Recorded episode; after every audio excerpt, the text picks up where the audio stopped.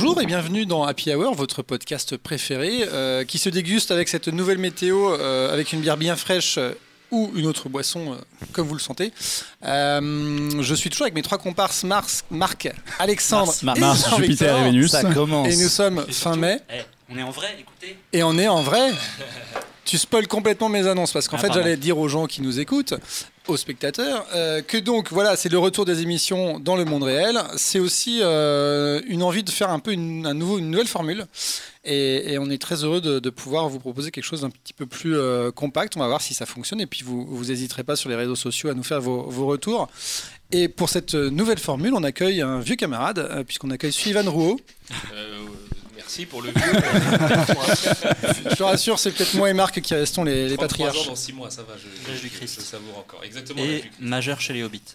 Ah, c'est. Ouais, c'est la majorité La Hobbit, majorité, 33 ans. Ouais, Ouais. Vous voyez qu'on n'a pas perdu euh, nos références. Fun fact. Et euh, voilà, Sullivan, tu, tu es un habitué du podcast et je pense que les gens qui nous écoutent te connaissent puisque tu es c'est peut-être ta troisième participation. Je sais On n'arrive pas trop à savoir, mais, Tout à l'heure, on avait euh, mais effectivement, au- je suis déjà venu, ça c'est une certitude. Au moins pour Ouais. iComics. Je me souviens du goût de la bière, je sais qu'ici on boit bien. Euh, Effectivement, tu es bien, tu es Rien bien que pour reçu. ça, merci pour l'invitation, surtout pour une reprise comme ça en présentiel. Ça valait les 4 heures de train. Quoi. Et, et on va, euh, on va introduire l'émission en parlant de tes dernières sorties chez Mangetsu euh, euh, et puis peut-être élargir le sujet justement sur, sur le manga, et- etc. On, va en parler plus, plus longuement. On va aussi euh, parler chacun d'un sujet et on aura donc euh, le retour sur le documentaire oscarisé euh, La sagesse de la pieuvre. Absolument. C'est Voilà. moi. Alexandre va nous parler de ses découvertes euh, de la faune et la flore euh, Alex en poulpe. Afrique du Sud.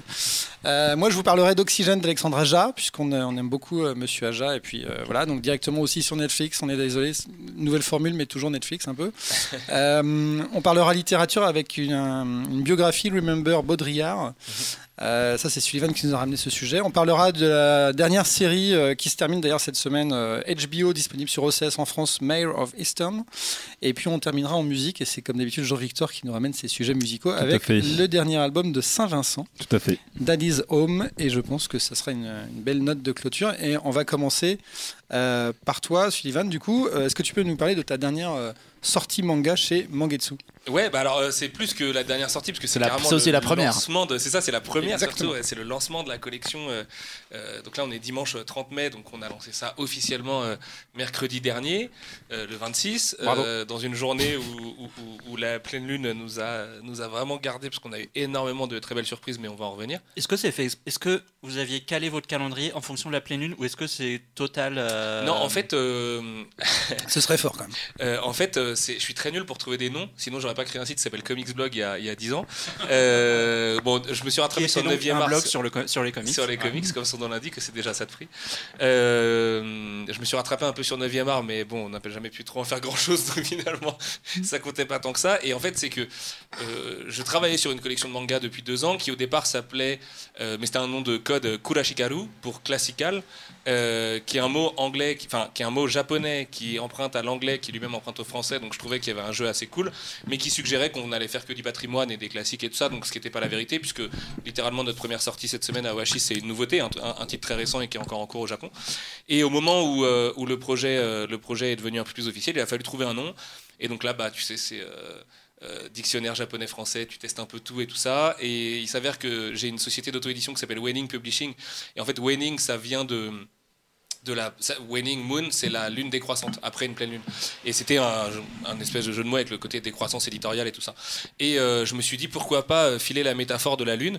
Et un jour, euh, un soir, je m'en souviens euh, comme si c'était hier, je suis sur mon petit dico, je tape pleine lune et je vois que ça fait ah oui, parce qu'évidemment il y avait plein de contraintes. Il faut pas qu'il y ait trop de syllabes, il faut que ce soit intelligible, il faut que ce soit facile à écrire, il faut que ça sonne Pro- bien. prononçable en français aussi. Avec Exactement, en parce qu'avec le japonais, Ouais. c'est pas toujours le cas et tout. Donc, par exemple, le R qui fait R en japonais, bah, direct c'est piégeux parce que. Et tu remarqueras qu'aucun éditeur ne met de R dans son, nom pour que tout le monde puisse le prononcer, à égalité. Et, euh, et là, je tape pleine lune et je vois écrit Mangetsu, quoi. Et putain, je me dis, c'est pas possible, quel coup de bol incroyable. T'as le manque de manga, Mangetsu, ça, ça sonne bien, les trois syllabes et tout. Ça veut dire pleine lune. Et après, en gros, euh, comme euh, je suis quelqu'un du système D sur les plans de com et marketing et tout ça, je me dis quel meilleur truc que se servir de ce qui existe tous les 28 jours, à savoir la pleine lune, pour communiquer et pour faire nos annonces. Et je me disais, c'est peut-être un peu cheap. À ce moment-là, j'y croyais qu'à moitié. Moi, je me disais, bon, je vais faire ça parce que j'ai pas trop le choix. Et je pense pas du tout que les gens allaient adhérer. Et en fait, c'est un des trucs qu'on m'a le plus euh, dit. Tu vois, au Japon, euh, euh, dans le milieu, les lecteurs et tout ça, les libraires me disent, mais en fait, c'est trop bien comme idée parce qu'une communication mensuelle, c'est ce qu'on demande d'un éditeur. Et du coup, là, vous êtes calé sur 28 jours, donc c'est parfait. Et il y a un côté hyper poétique. Et du coup, le logo, tu vois, que, Run a dessiné, en plus, la pleine lune, il n'y a rien de plus symbolique. Donc, il y a un milliard de pleine lune dans, dans, les mangas et tout. Donc, je sais que j'adorais les pleines lunes d'Atsushi Kaneko. Run avait bossé avec Kaneko. Run, c'est un copain. Donc, je lui dis, tiens, est-ce que machin? Et, et voilà, tout s'est un peu aligné comme ça en espèce de grand coup de bol euh, d'évidence. Et, euh, et, on s'appelle Mangetsu, du coup. Ok, et justement, moi ce qui me fascine, c'est que du coup, tu as beaucoup de contacts au Japon. Euh, comment ils ont perçu l'arrivée, enfin l'ouverture d'un nouvel éditeur en France bah, comment comment est-ce que toi t'es arrivé au Japon en disant salut les gars on va éditer des mangas en France quoi euh, bah En fait j'avais la chance de faire le voyage de mes rêves avec ma femme euh, juste après qu'elle soit tombée enceinte en plus donc techniquement avec mon fils à ce moment-là en, au printemps 2019 j'étais jamais allé au Japon avant ça. Et on est parti euh, on est parti trois semaines et on a fait tout le tour du Japon. Donc vraiment de Tokyo à, descendre jusque tout dans le sud jusqu'à Yakushima qui est l'île la plus au sud pardon. Et en fait j'ai profité de ce moment-là pour euh, via des contacts, euh, notamment Ahmed de Kiyun, tu vois, qui m'a beaucoup aidé, euh, ou l'ambassade, ou c'est oh, trop bizarre de le dire, mais Jean-Marc Ayrault, par exemple, On l'embrasse. Le crossover Sullivan Jean-Marc Ayrault que personne n'avait vu venir. Notre prochain invité. eh ben, pourquoi pas. non, mais en gros, j'avais pas vraiment de réseau au Japon, mais j'avais la possibilité d'en avoir via des contacts en commun, qui ont des amis là-bas. Et par exemple, Fred Tout le Monde, qui est quelqu'un qui est très installé au Japon, qui est le mec qui fait les Black Sad et Last Man et tout ça en japonais au Japon manga et qui est lui-même euh, travaillé à l'ambassade pendant des années et qui avant ça habitait en France et tout, euh, connaît plein de gens et surtout connaît très bien le milieu et la façon de se, de se comporter presque, j'ai envie de dire, tu vois, les mœurs avec les éditeurs japonais qui n'ont rien à voir avec les éditeurs américains, qui sont beaucoup plus business et beaucoup moins dans euh, un échange de marketing, de qu'est-ce que vous pouvez faire pour faire rayonner nos séries et tout ça. Et euh, du coup, j'ai profité de ce premier rendez-vous euh, avec ma femme à son grand dame, où quand j'étais à Tokyo, j'allais un peu faire des rendez-vous la journée à droite à gauche. Et puis Ken Nimura de Kill Giants connaît évidemment beaucoup de gens sur place, et comme c'est un copain et qu'il habite là-bas et qui me présentait un peu la ville, bah, il m'a aussi beaucoup aidé à, à rencontrer des gens ça et là. Et euh, après ça, j'y suis retourné à l'automne, mais professionnellement, du coup, euh, pour là un vrai repérage qui n'a pas été fructueux du tout.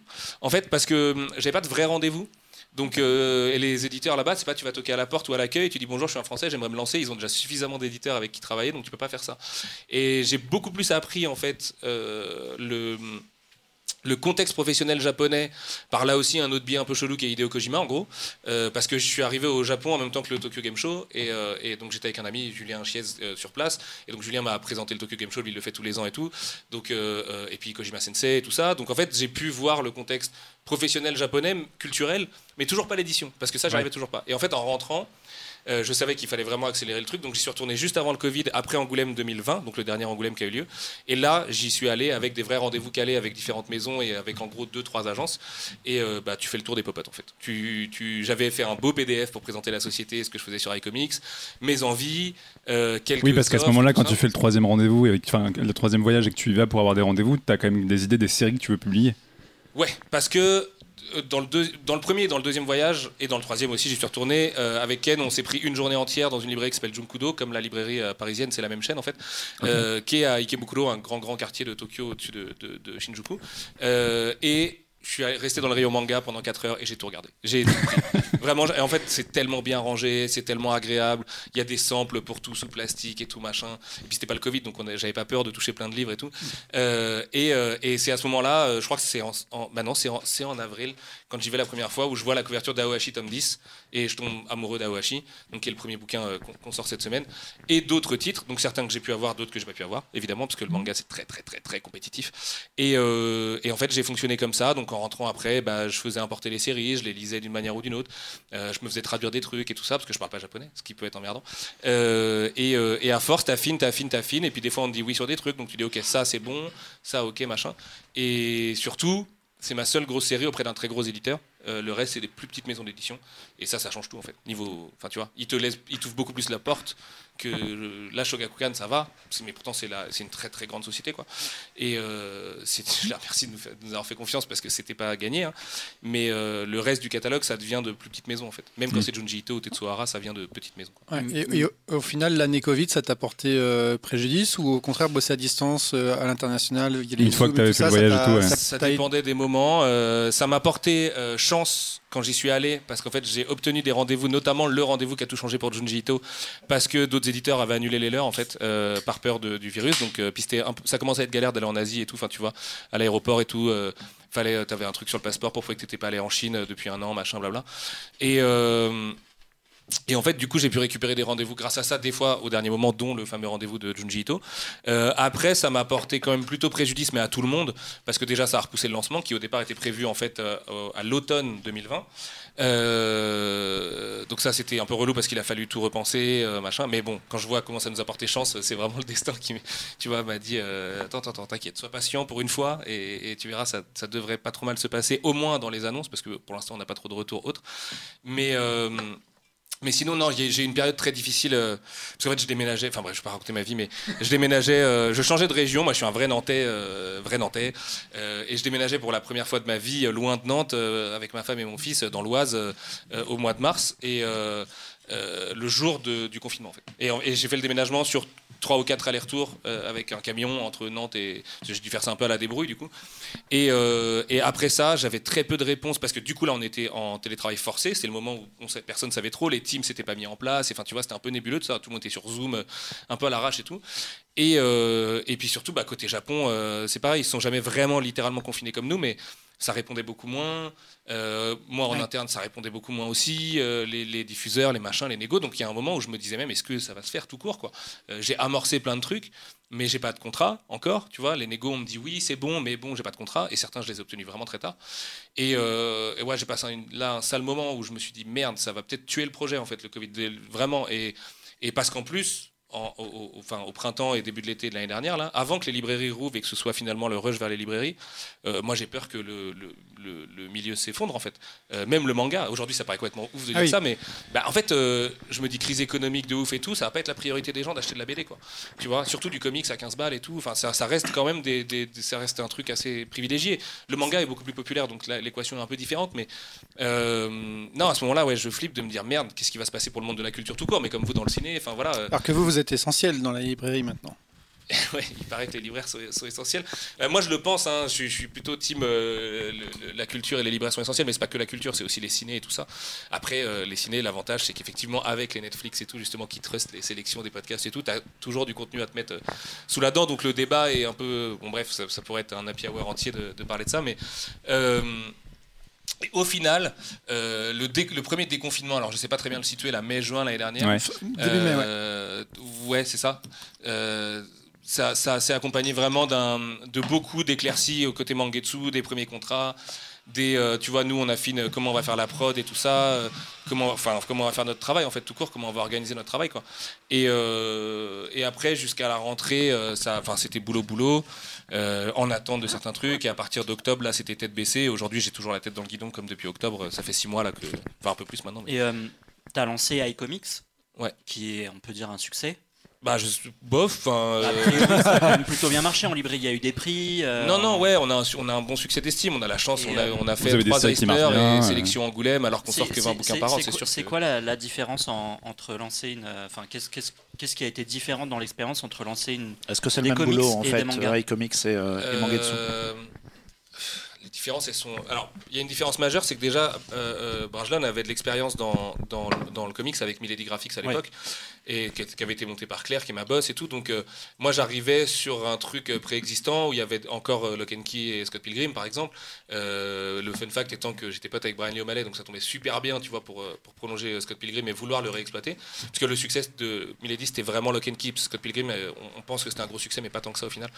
Et, et donc, du coup, en fait, on rebâtit là-dessus dans un monde. Parce qu'eux, ils se sont arrêtés quand Urban est arrivé, en 2012, la 13. Et du coup, ils ont complètement. Enfin, ils avaient loupé le coche du cartonné et tout ça. Et donc, moi, en fait, j'arrive avec l'école urbaine. euh, mon savoir de journaliste spécialisé comics et de quelqu'un qui est, vraiment à fond là-dedans et dans les indés et tout.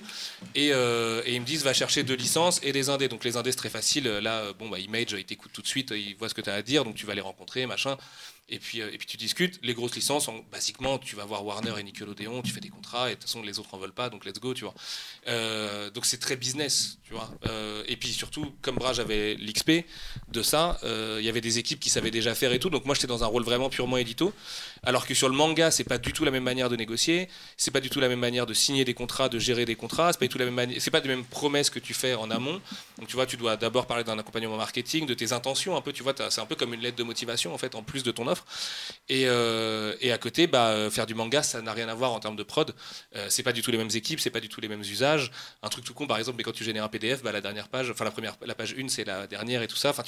Euh, et ça, il y a ça dans tout. Donc même dans le lettrage, c'est pas la même chose. Même dans l'impression, tu peux pas imprimer du, manga aux mêmes endroits que le comics parce qu'il y a un truc qui s'appelle le moirage, qui est la trame en fait, qui peut rendre un, effet dégueulasse. Donc tous les imprimeurs ne savent pas faire et tout. Et surtout, Brajlon n'avait n'avait aucune expérience dans le manga ou presque. J'ai appris il y a pas longtemps qu'ils avaient fait un manga Gwyn Saga il y a, quelques années, mais je le savais même pas. Et euh, du coup, euh, du coup, c'était vraiment une page blanche quoi. Et, euh, et il fallait que je trouve mes prestats, il fallait. et donc c'est pour ça que on avait fait rentrer Black Studio sur iComics avant parce qu'ils étaient spécialisés manga, donc avec l'idée quand même qu'on allait faire du manga plus tard pour voir s'ils étaient bons et tout. Et donc aujourd'hui, c'est nos prestats euh, euh, principaux et, euh, et, toutes les équipes derrière. Il y a aussi leur réseau et tout ça.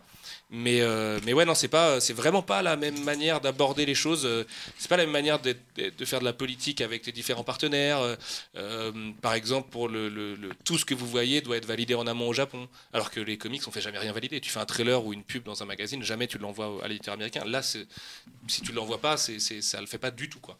Et euh, du coup, c'est une autre organisation, quoi. Après, ça reste évidemment faire de la BD, des cases, des bulles, du lettrage, euh, des devis et, des factures, mais euh, c'est dans les us et coutumes, j'ai envie de dire, c'est totalement différent.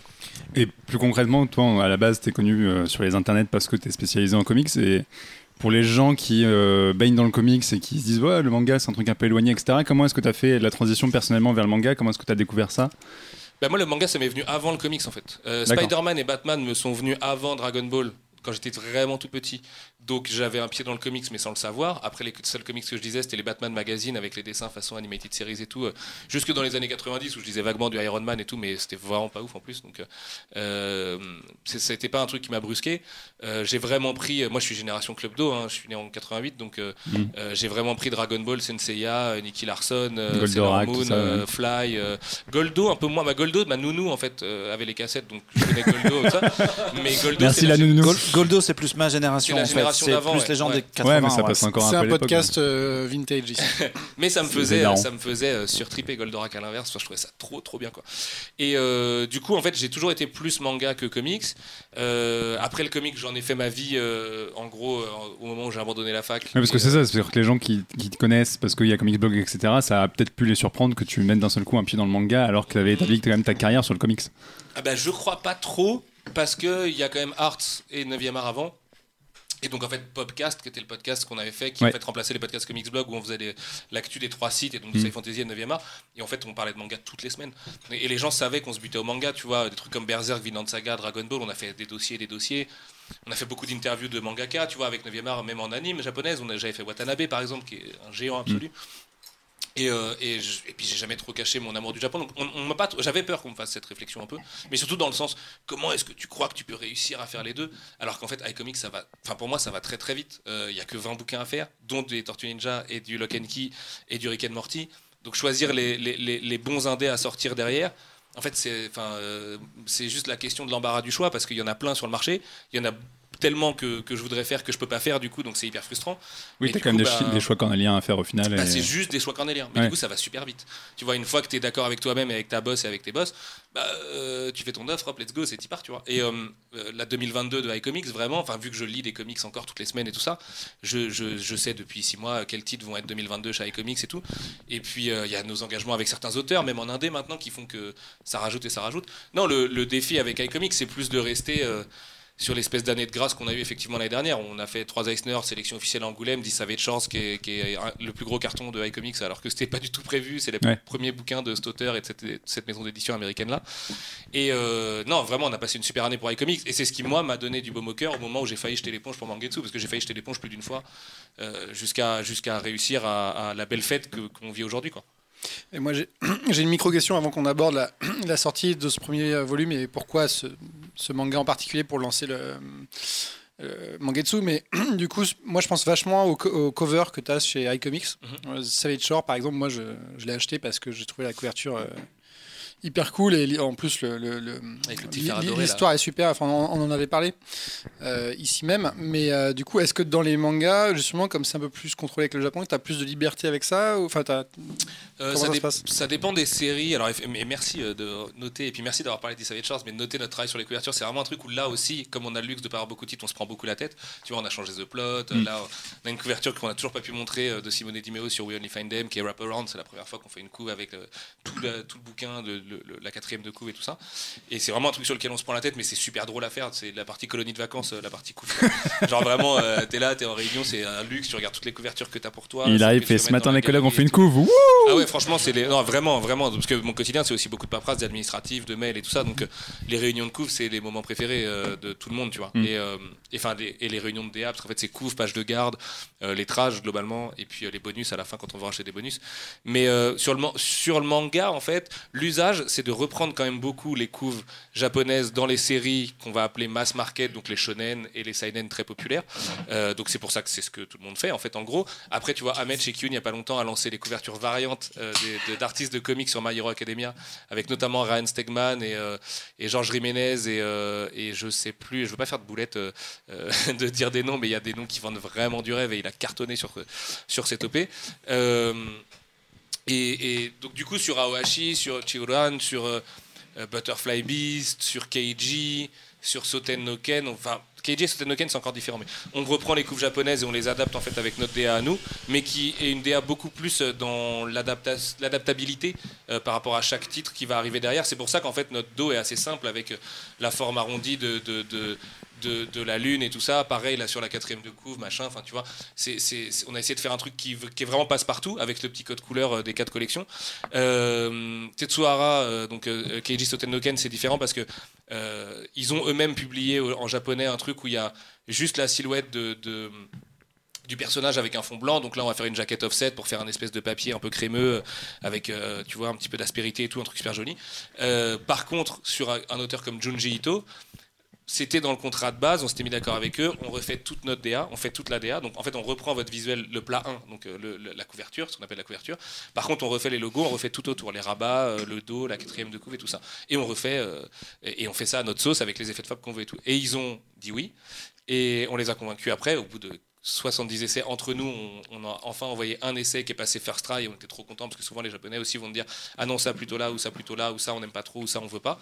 Et, euh, sur Junji Ito par exemple c'est une vraie DA créa 100% maison comme on fait pas non plus chez iComics en fait et, euh, donc il y a un peu les deux tu vois Awashi je vais pas mentir c'est pas les couves les plus durs à monter une fois que tu as créé ton logo, qui est quand même une phase assez difficile parce que eux ils ont un logo en kanji, donc euh, il a fallu réadapter et tout, euh, et, que tu places ton numéro de tome sur le plat 1 et que tu fais ton dos et tout. Après ça va, c'est relativement de l'application de tome en tome pour être, pour être toujours au bon endroit. Euh, sur euh, sur euh, Junji Ito, c'est beaucoup plus de prise de tête, mais en même temps c'est trop génial. En vrai c'est un kiff. Quoi. Alors du coup, pour les gens qui nous écoutent et qui connaissent pas Junji Ito, est-ce que tu peux le présenter euh, en deux phrases Bah, c'est Parce le que je sais que c'est un monsieur très important pour toi Ouais, ouais, et c'est pour le maître de l'horreur japonaise.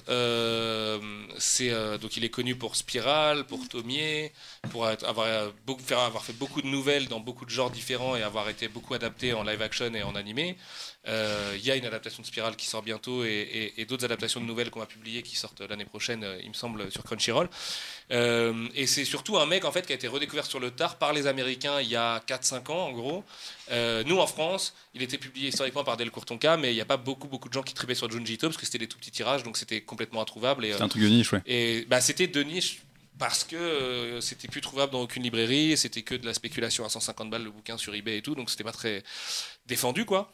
Et en même temps, euh, tous les aficionados de manga le connaissent très bien, il fait partie du top 10 des plus grands auteurs de manga de tous les temps, tu vois. Peut-être top 5, c'est débattable, mais bon, après, euh, avec le shonen, c'est, voilà, bref. Euh, et, c'est surtout le roi de l'horreur, et un peu l'élève de Kazuo Umezu, qui est lui-même le premier, le pionnier de l'horreur japonaise en BD et tout ça, quoi.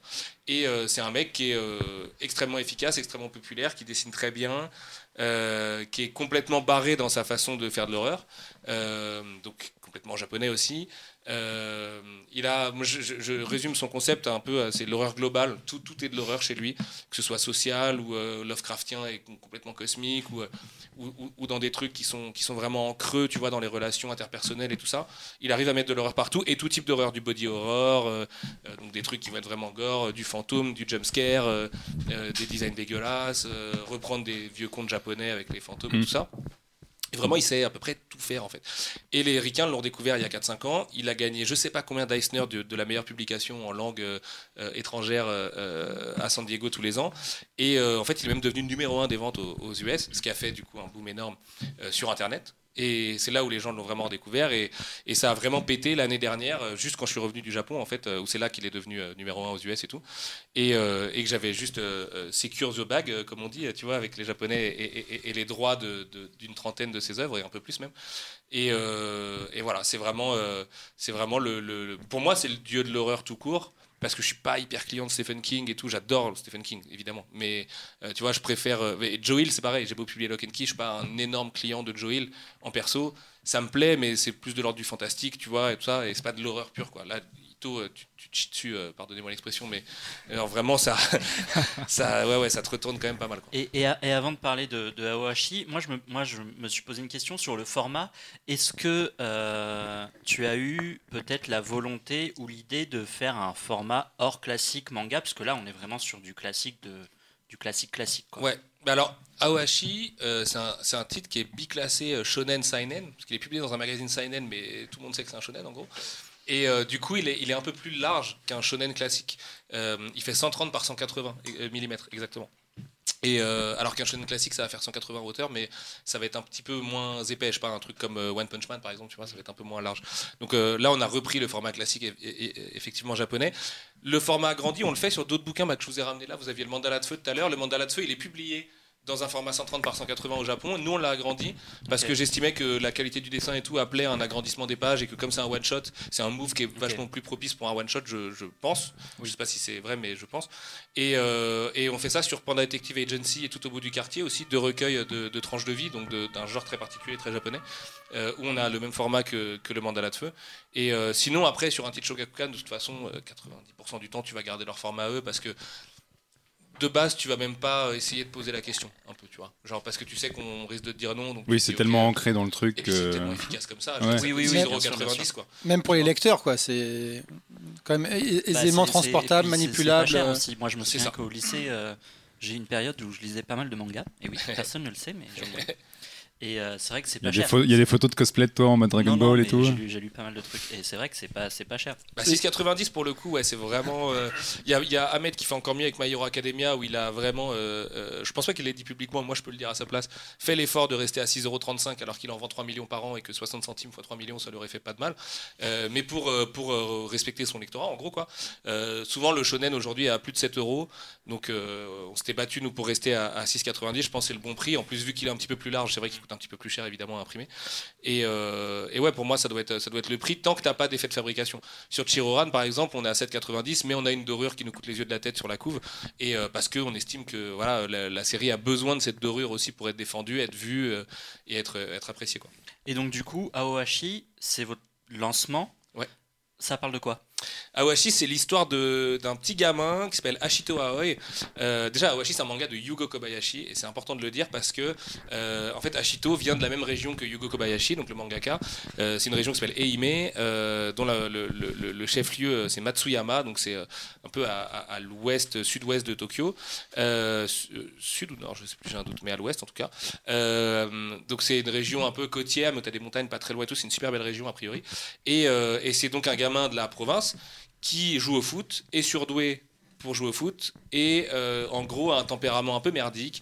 Euh, le manga s'ouvre sur un hommage à Zidane 2006 avec un coup de boule. Euh, J'y ai pensé t- direct quand j'ai lu la page. Je me suis dit, j'ai entendu le commentaire du, qui disait non, pourquoi Pas- maintenant pas Pas, maintenant. maintenant. Pas maintenant, Zinedine, pas ça, pas maintenant. Et, euh, et euh, bah, c'est vraiment, c'est vraiment dommage parce qu'en fait, Yugo Kobayashi est extrêmement fan de foot. Il est très, très, très calé en football et à la fois dans le football professionnel et donc euh, un peu le truc foot business, tout ça, mais aussi en football à jouer. Et euh, il y a des concepts euh, euh, stratégiques et idéologiques presque même du foot qui sont très très forts dans Awashi. C'est moi ce qui m'a fait vraiment tomber amoureux de la série d'ailleurs parce que je suis un, un, baiser de foot. Et. euh, Et donc c'est l'histoire de Hashito Aoi. Euh, c'est pour ça Aohashi, en fait c'est la contraction de son de famille et de son prénom, et ça veut aussi dire jambe bleue en japonais, dans le sens euh, jambe débutante. Donc c'est un jeu de mots par rapport au fait qu'il est débutant au football. Et donc ce mec dans sa campagne, il joue, il a un tempérament de merde, il prend un carton rouge et tout, mais il est surdoué. Sauf qu'il joue tout seul, il est perso, il a jamais intellectualisé le football ni rien. Et un jour il tombe sur un, un coach euh, euh, d'une équipe professionnelle euh, de Tokyo qui s'appelle le Tokyo Esperion FC. euh, se balade dans le coin parce qu'il doit aller fleurir une tombe. Et d'ailleurs, c'est un élément euh, posé là et qui sert euh, peut-être plus tard dans l'histoire. Et euh, il tombe sur ce gamin et il hallucine euh, parce qu'il se dit Ok, toi, tu as beaucoup de talent et tout. Donc, il lui fait faire un espèce de petit test et tout ça. Le gamin confirme qu'il a une capacité d'apprentissage hyper forte et surtout qu'il a en fait un, don pour euh, visualiser où sont les joueurs sur le terrain à tous les moments. Mais pas, du tout en mode super pouvoir ni rien parce que c'est très réaliste. C'est pas du tout Olivier Tom, enfin Captain Tsubasa. C'est vraiment un contexte réaliste. Il n'y a, pas de frappe spéciale, il n'y a pas de frappe du tigre et tout ça. On est plus sur un. J'ai été très déçu de voir qu'il n'y ait pas. Euh, Pas le terrain en feu. comme C'est ça. notre école. Moi, je suis méga fan de, je suis méga fan de Tsubasa, donc euh, donc je suis pas déçu parce que c'est complémentaire. Mais j'ai beaucoup de gens, euh, j'ai beaucoup de gens qui au contraire étaient heureux de se dire ah euh, ouais c'est pas un truc avec euh, tir de l'aigle et machin, euh, tu vois où le, le gardien se fait péter le poignet Ouais. en arrêtant une frappe et tout, ce que je trouve épique hein, quand ça arrive à Genzo Wakabayashi dans Tsubasa. Moi je suis comme un ouf, mais sur un tir de Levin du Bayern de Munich. Et, et, euh, et il joue pas, il joue à Cologne encore à ce moment-là en plus. Euh, et euh, bref. Aohashi, c'est un contexte beaucoup plus réaliste, qui est en gros un peu l'histoire d'un gamin qui va devoir un peu tout abandonner, parce qu'en fait, il vit dans un milieu très modeste, avec sa mère qui tient un bar, qui, qui bosse toute la journée, avec son, son frère qui s'occupe de lui, mais qui voilà galère, il voit bien que son petit frère, il est bon au foot, mais, mais à rien d'autre, et qu'en même temps, il a une énergie folle et tout. Et, euh, et moi, ce que j'aime trop chez Ashito, c'est que c'est un, un personnage de développement personnel, en fait. Comme beaucoup dans le shonen Neketsu, c'est un perso comme, euh, je sais pas, euh, Luffy de One Piece ou Goku dans Dragon Ball, tu vois. Sa naïveté, c'est sa force.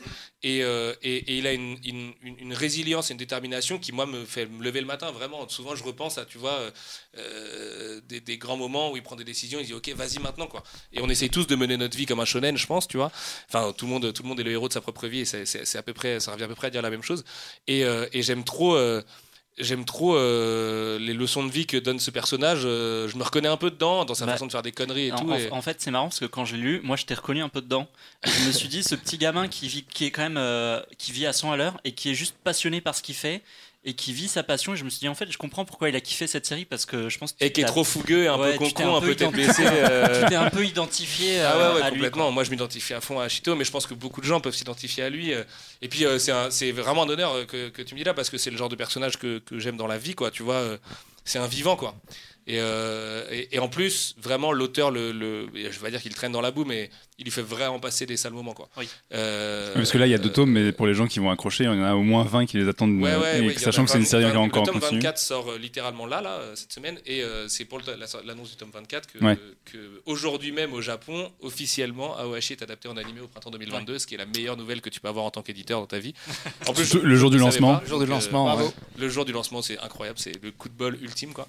Et, euh, et non, ouais, c'est un personnage, euh, c'est un personnage précieux, je trouve. Surtout que euh, je fais un petit aparté, mais euh, je me suis fait très peur sur un truc d'éditeur parce que moi, je me, enfin, tu sais jamais si t'es un bon éditeur ou pas. Tu sais jamais si tes bouquins ils vont plaire parce que pour toi, tous tes bouquins ils sont bons. Enfin, moi, j'ai la chance de travailler avec des patrons qui me font confiance. Donc tout ce que je publie, à part Donjons et Dragons, la légende de Drist, qu'on m'a forcé à publier, mais parce que c'était un bouquin euh, maison, et puis bon, j'assume. hein, en plus, il est, la, DA est très jolie, donc euh, c'est tant pis, j'ai envie de dire. Enfin, tant mieux. Euh, mais sinon, j'ai je choisis 100% de mes titres. Et du coup, évidemment, pour moi, ils sont tous bons et tout. En revanche, bah, il y en a qui flopent, il y en a qui marchent très bien, il y en a qui marchent moyennement et tout ça. Et, et donc, sur le shonen, c'est quand même un genre à part entière du manga et celui qui va faire quasiment tenir ta collection, c'est le pilier euh, financier d'une collection. Et le shonen en ce moment, c'est Chainsaw Man, c'est Jujutsu Kaisen, c'est, euh, euh, je pourrais en citer plein d'autres, mais en gros, il y a un truc un petit peu noir et assez presque nihiliste en fait dans le shonen jump en ce moment et dans les séries qui cartonnent et tout et dans lesquelles moi je me reconnais pas forcément parce que même si je tripe en tant que lecteur moi je suis un enfant de Goku et les personnages qui sont à la Sangoku c'est c'est ce- enfin tu vois toute ma vie je vais aimer ça en fait. Je m'en fous que ça recommence et que ce soit toujours la même chose toute ma vie je vais aimer ça. Enfin L'avantage d'être biclassé Seinen, c'est qu'il gagne pas tous les matchs et vous l'avez vu si vous avez lu le tome 2. euh, euh, tu vois, Oui, il- c'est ça. Moi, c'est vrai Bah, même quand dès j'ai- le tome 1, même, il fait Même des dès le conneries. tome 1, il je me dis, ah bah tiens, il va se passer ça, il va se passer ça, et en fait, ça, ça te prend un peu le truc à Beaucoup de contre-pieds, ouais. Ouais, ouais, il y a beaucoup de contre-pieds de la part de l'auteur, mais c'est c'est une chance, hein, ce biclassement euh, Seinen, ça lui permet de faire ça en fait, parce qu'il échappe au code du Shonen Jump justement et tout ça. Et, euh, et donc, euh, euh, il s'avère que euh, Demon Slayer fait un carton, vous en avez forcément entendu parler, devient le plus gros succès de tirage du Japon, il tire 20 millions d'exemplaires, le film fait est le film le plus vu à l'étranger, machin, blablabla. Et Demon Slayer, moi, je suis pas hyper fan. Tu vois, c'est pas un truc qui me... c'est hyper beau. Je pense que l'animé a fait beaucoup de bien au manga et que l'animé est très très joli en termes d'animation. Donc ça, ça, ça ferait cartonner le truc, mais je suis pas hyper client. Euh, pas dans le sens, je trouve ça nul. Au contraire, je les achète, je les lis avec plaisir, mais euh, en tant qu'éditeur, j'ai pas du tout l'instinct d'aller sur quelque chose comme ça. Et donc je me dis merde, putain, ce truc-là, je l'aurais jamais acheté ça, me, ça me serait passé sous les yeux, j'aurais dit ok next. Et après, je vois Jujutsu Kaisen, qui est, qui est plus noir et nihiliste justement, qui fait la même chose, qui redevient une série virale comme on n'en avait jamais eu à part Demon Slayer, et qui fait des millions, des millions et des millions. Et quand Ahmed achète euh, Kaisen pour la France, il me dit ouais, j'ai récupéré Jujutsu Kaisen machin et je dis mais t'es sûr que tu vas vendre ce truc là enfin je fais ça me paraît quand même euh, très bizarre de vendre ça à des ados et tout genre c'est quand même très noir beaucoup d'exorcisme euh, c'est hyper ancré enfin ça, ça, me paraît être un style qui est un peu presque niche tu vois et il me dit, oh, c'est sûr, ça, t'inquiète, euh, t'inquiète. Il me répond ça. Et le truc fait un carton que moi, j'aurais jamais vu venir. Et donc, j'ai passé vraiment. Et je passe encore, parce que je sais pas du tout combien on va vendre d'Awashi. Hein. Euh, j'ai zéro chiffre là, à l'heure où on parle. Je les aurai demain ou après-demain. Euh, mais du coup, je me dis, merde, en fait, en tant qu'éditeur de shonen, je suis peut-être trop nul. Je suis incapable de sentir une tendance de maintenant. Alors que, et donc tout va me passer sous le nez, et, ça se trouve, moi, les titres comme ça, un peu développement personnel, c'est passé de mode, et aucun ado n'a envie de lire un héros qui lui dit, vas-y mec, tu vois. Après, tu as quand même la base du succès au Japon. Enfin, c'est un indice de si ça peut fonctionner, même si c'est pas la même culture. Mais euh. Des séries qui sont tirées à 7 millions d'exemplaires au Japon et qui sont même pas publiées en France, il y en a encore un paquet. Hein. Ouais. Donc, euh, et puis, euh, et puis tu sais, c'est un contexte très japonais. Il va jouer dans un club de Tokyo, dans le, dans le championnat Oui, mais tu as, quand même le contexte du football qui est hyper populaire chez nous. C'était ma question, c'est que du coup, le football peut aussi aider à, lancer la série. Moi, c'est ma théorie, parce que je suis un foot-foot, donc ça me permet de faire un truc lié au foot dans ma vie, donc je suis trop content. Qu'est-ce que tu penses de Zidane qui est parti de... du Real? Bah, Je pense qu'il va passer deux mois au frais et qui va attendre que Deschamps. Euh, on peut faire un autre happy hour avec lui, je pense là-dessus. ce qu'il nous fait après l'Euro. Au, bout de 5 ans, on arrive enfin à parler de football. personne, ne regarde de match à part bah euh, moi, mon, seul rapport au football jusqu'à présent, c'était Olivier Tom. Hein, donc. Euh, du coup, il y, y, a un petit rapprochement quand même. Moi, c'était l'école des champions, donc c'est un peu pareil. Et du coup, 2018, demi-finale, vous étiez pour qui? Plus pour la Belgique quand même. Toujours pour la Belgique. Ouais, vous êtes pour la Belgique. Évidemment, obligé, par, par, principe. Ok, non, je comprends, je comprends. Après, voilà, les gars, faut pas avoir le seul. C'est une fin d'émission. Merci d'être venu, c'était cool. Euh, j'espère, non, j'espère sincèrement pour vous que Kevin De Bruyne sera là à l'Euro. D'ailleurs, ce qui s'est blessé salement hier soir là, et, euh, et, ce serait nul un Euro sans De Bruyne, quoi. Sûrement. Et, je, pense qu'il sait même pas qui c'est en vrai. Et, on, on t'avait, première fois que j'entends ce nom de ma vie. On t'avait accueilli pour le lancement d'iComics, là, le lancement de, de Mangetsu. Du coup, on, sait que tu as, des plans. Euh, sur plusieurs années quasiment. Euh, qu'est-ce qu'on peut attendre chez Mangetsu euh, après ces premiers volumes d'Awachi? Il veut une exclue, Mathieu. Euh, ah, il veut le scoop. On ne sait pas encore. On peut pas dire. Bah, sachant que du coup, on l'a dit, il y a Junji Ito qui va arriver avec 30 titres. Ouais, ouais, ouais, c'est ça. On a, on a la quasi-totalité de Junji Ito, à part 4 bouquins qui sont encore chez Delcourt Tonkam. et la volonté, c'est de faire un artbook et de le faire venir en France. Ça, je peux vous le dire. je l'ai juste teasé pour l'instant, mais c'est quelque chose qui est concrètement prévu, surtout maintenant que le Covid nous fait un peu la paix. Euh, du Tetsuhara, du coup, avec Keiji Sotennoken. On a Butterfly Beast, qui est un super seinen, sort en fin d'année, qui est une série en 7 tomes, mais avec euh, un, premier, un premier film, en fait, parce que c'est vraiment deux films. ça s'appelle littéralement Butterfly Beast et Butterfly Beast 2. Le premier en deux tomes, le deuxième en 5 tomes, qui est l'histoire d'une femme de plaisir du quartier de Yoshiwara à Tokyo, qui est le quartier euh, euh, des prostituées historiques de Tokyo et de, de et tout ça. Donc on est dans un contexte de samouraï et tout. Et en fait, elle, elle est shinobi, donc kunoichi, on dit kunoichi pour shinobi au féminin, la nuit. Et euh, c'est hyper, euh, enfin c'est une quête vengeresse. C'est, euh, pas du tout Rapid Revenge, mais c'est vraiment l'enfant moderne de Lady Snowblood et donc quelque part de Kill Bill forcément. et ça c'est excellent, vraiment. Panda Detective Agency, tome 1 histoire de, deux détectives à Tokyo euh, qui, vont, qui vont étudier une maladie qui s'appelle la, la métamorphie, où tout le monde se transforme progressivement en animaux. Enfin, tout le monde, certaines personnes, euh, façon Covid, façon virus, se transforment progressivement en animaux. Et c'est le cas d'un des deux enquêteurs qui se transforme petit à petit en panda. Et tu préfères avoir le Covid ou te transformer en panda? Ouais, je sais pas, panda, ça doit être cool. Vaut, mieux avoir le Covid parce que là, quand tu es en panda, tu peux plus, il y a plus de, il y a, no way back. Quoi. Tu vois, tu peux pas revenir à ton état ah normal et, euh, et c'est une lente disparition de l'être humain. Donc justement, en fait, comme une fois que tu es transformé en animal, tu n'es plus qu'un animal et tu plus ton âme humaine entre guillemets, c'est en fait très existentiel et c'est un auteur euh, très très existentiel, Pum Saway. Et du même auteur, on a tout au bout du quartier qui est un recueil de nouvelles euh, qui est hyper touchant, quoi. Vraiment, c'est très particulier, mais c'est vraiment assez bouleversant. C'est nos trucs un peu drama euh, de l'année, mais vraiment c'est fort, quoi.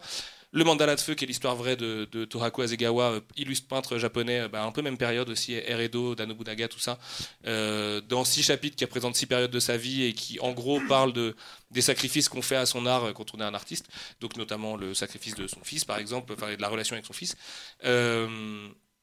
Et puis Chiruran, euh, Shinsen Gumi Requiem, qui est l'histoire des derniers samouraïs du Japon, euh, qui commence en 1908 avec le- un, survivant de cette faction. Donc on est vraiment dans le Japon industrialisé, euh, les pierres, les trams, les premières, les, proto-voitures et tout ça. Et on, re- revint très vite, euh, 60 ans plus tôt, où il y avait encore des samouraïs, des mecs avec leur sable dans la rue et tout ça. Et c'est l'histoire du coup des mecs qui ont pas trop voulu que le Japon s'ouvre vers l'extérieur et se réunissent. Donc c'est paradoxal, enfin particulier. Mais qui en fait étaient des têtes brûlées, un peu façon Suicide Squad, mais euh, beaucoup plus euh, samouraï et code d'honneur du samouraï et disparition de l'honneur au Japon et tout ça. Donc moi c'est un thème qui me touche beaucoup parce que je suis un fan de Vagabond et de Miyamoto Musashi. Donc là c'est vraiment ces enfants, mais c'est un peu ces enfants euh, bizarres quoi, tu vois, qui dans un contexte d'ouverture où les armes à feu arrivent aussi. Donc euh, bah, le dernier samouraï typiquement, c'est à la même période que le dernier samouraï avec Tom Cruise. Et, euh, et ça c'est une petite pépite vraiment, vraiment vraiment. C'est mon autre grosse série avec Aohashi, mais on n'aura pas les moyens de faire autant de bruit sur Chiroran que sur Aohashi mais c'est tout aussi bien. Et, j'adore ce côté, tu sais que les mecs ils ont une fin tragique, tu peux aller sur Wikipédia après le tome 2, tu sais qu'ils sont tous morts de fait, vu que c'est des vrais personnages et, et certains ont des morts euh, dramatiques. Et euh, et il y a une patate de ouf dedans, c'est un peu le même genre qu'Awashi, dans le- très dynamique quoi, vraiment très très. euh, Et, et est-ce que vous, vous avez la- aussi la- laissé la porte ouverte à éditer des, des mangas qui sont pas japonais? Mhm. En fait, j'ai zéro, moi j'ai zéro fermeture éditoriale ni à faire de la créa avec des Français. Ouais. Le problème étant les budgets qu'on peut leur donner qui sont pas assez élevés. Donc jamais de, la, jamais de ma vie j'irai filer une avance de 4000 balles à quelqu'un pour, pour qu'il bosse un an sur une BD. Moi en tant qu'éditeur euh, dans une boîte, je ne laisserai pas passer euh, quelque chose comme ça. Euh, on a eu un projet euh, qui a failli se faire euh, sur une fameuse licence de jeux vidéo polonaise qui est bien connue de notre groupe Ah en bon créa et ça ne s'est pas Que fait. vous, vous avez déjà les bouquins en plus Absolument. Le projet est allé assez loin. Je crois qu'on a payé l'échec de Cyberpunk 2077 de plein fouet en fait. Parce que le mec qui s'en occupait c'était le business développeur et tout ça. Donc histoire marrante, mais celle-là je peux vraiment pas la raconter. Je vous la ferai. en. Désolé pour les auditeurs. J'envoie de la mon dieu Des- oh, sans faire exprès, on a vexé un très gros mec de CD Projekt. Mais vraiment, en plus, c'était sans faire exprès. Mais en lui expliquant que les comics euh, chez Dark Horse, c'était pas ouf. Quoi. Et le mec, il répond C'est moi qui les écris. Là, j'ai vraiment froid. Je viens de- littéralement d'avoir froid dans le dos maintenant en vous la racontant encore. c'est- Je me suis dit, merde, celle-là, on a vraiment gaffé. Quoi. Euh, donc, euh, donc c'est possible qu'il y ait des créas, mais quand le, le- le- le- le- les conditions le permettront pour euh, bien accueillir des auteurs, et sur du manga euh, chinois ou coréen ou, euh, ou quoi qu'est-ce, pourquoi pas Pourquoi pas Après, en fait, j'ai pas trop les yeux dessus, moi. Donc, je lis déjà beaucoup de trucs, j'essaie déjà de regarder un peu tout ce qui se passe dans, moi- dans mes rayons à moi. Et, et puis parce que c'est tellement concurrentiel qu'il faut aussi avoir un temps d'avance ou regarder un peu ailleurs, tu vois, ou savoir que ça c'est mort et donc trouver des alternatives et tout. Et, et du coup, c'est vrai que je suis jamais allé en Corée, je suis jamais allé en Chine. Euh, moi, j'ai besoin de voir les choses sur place pour vraiment euh, savoir si c'est bien ou pas et, euh, et discuter avec les gens et tout.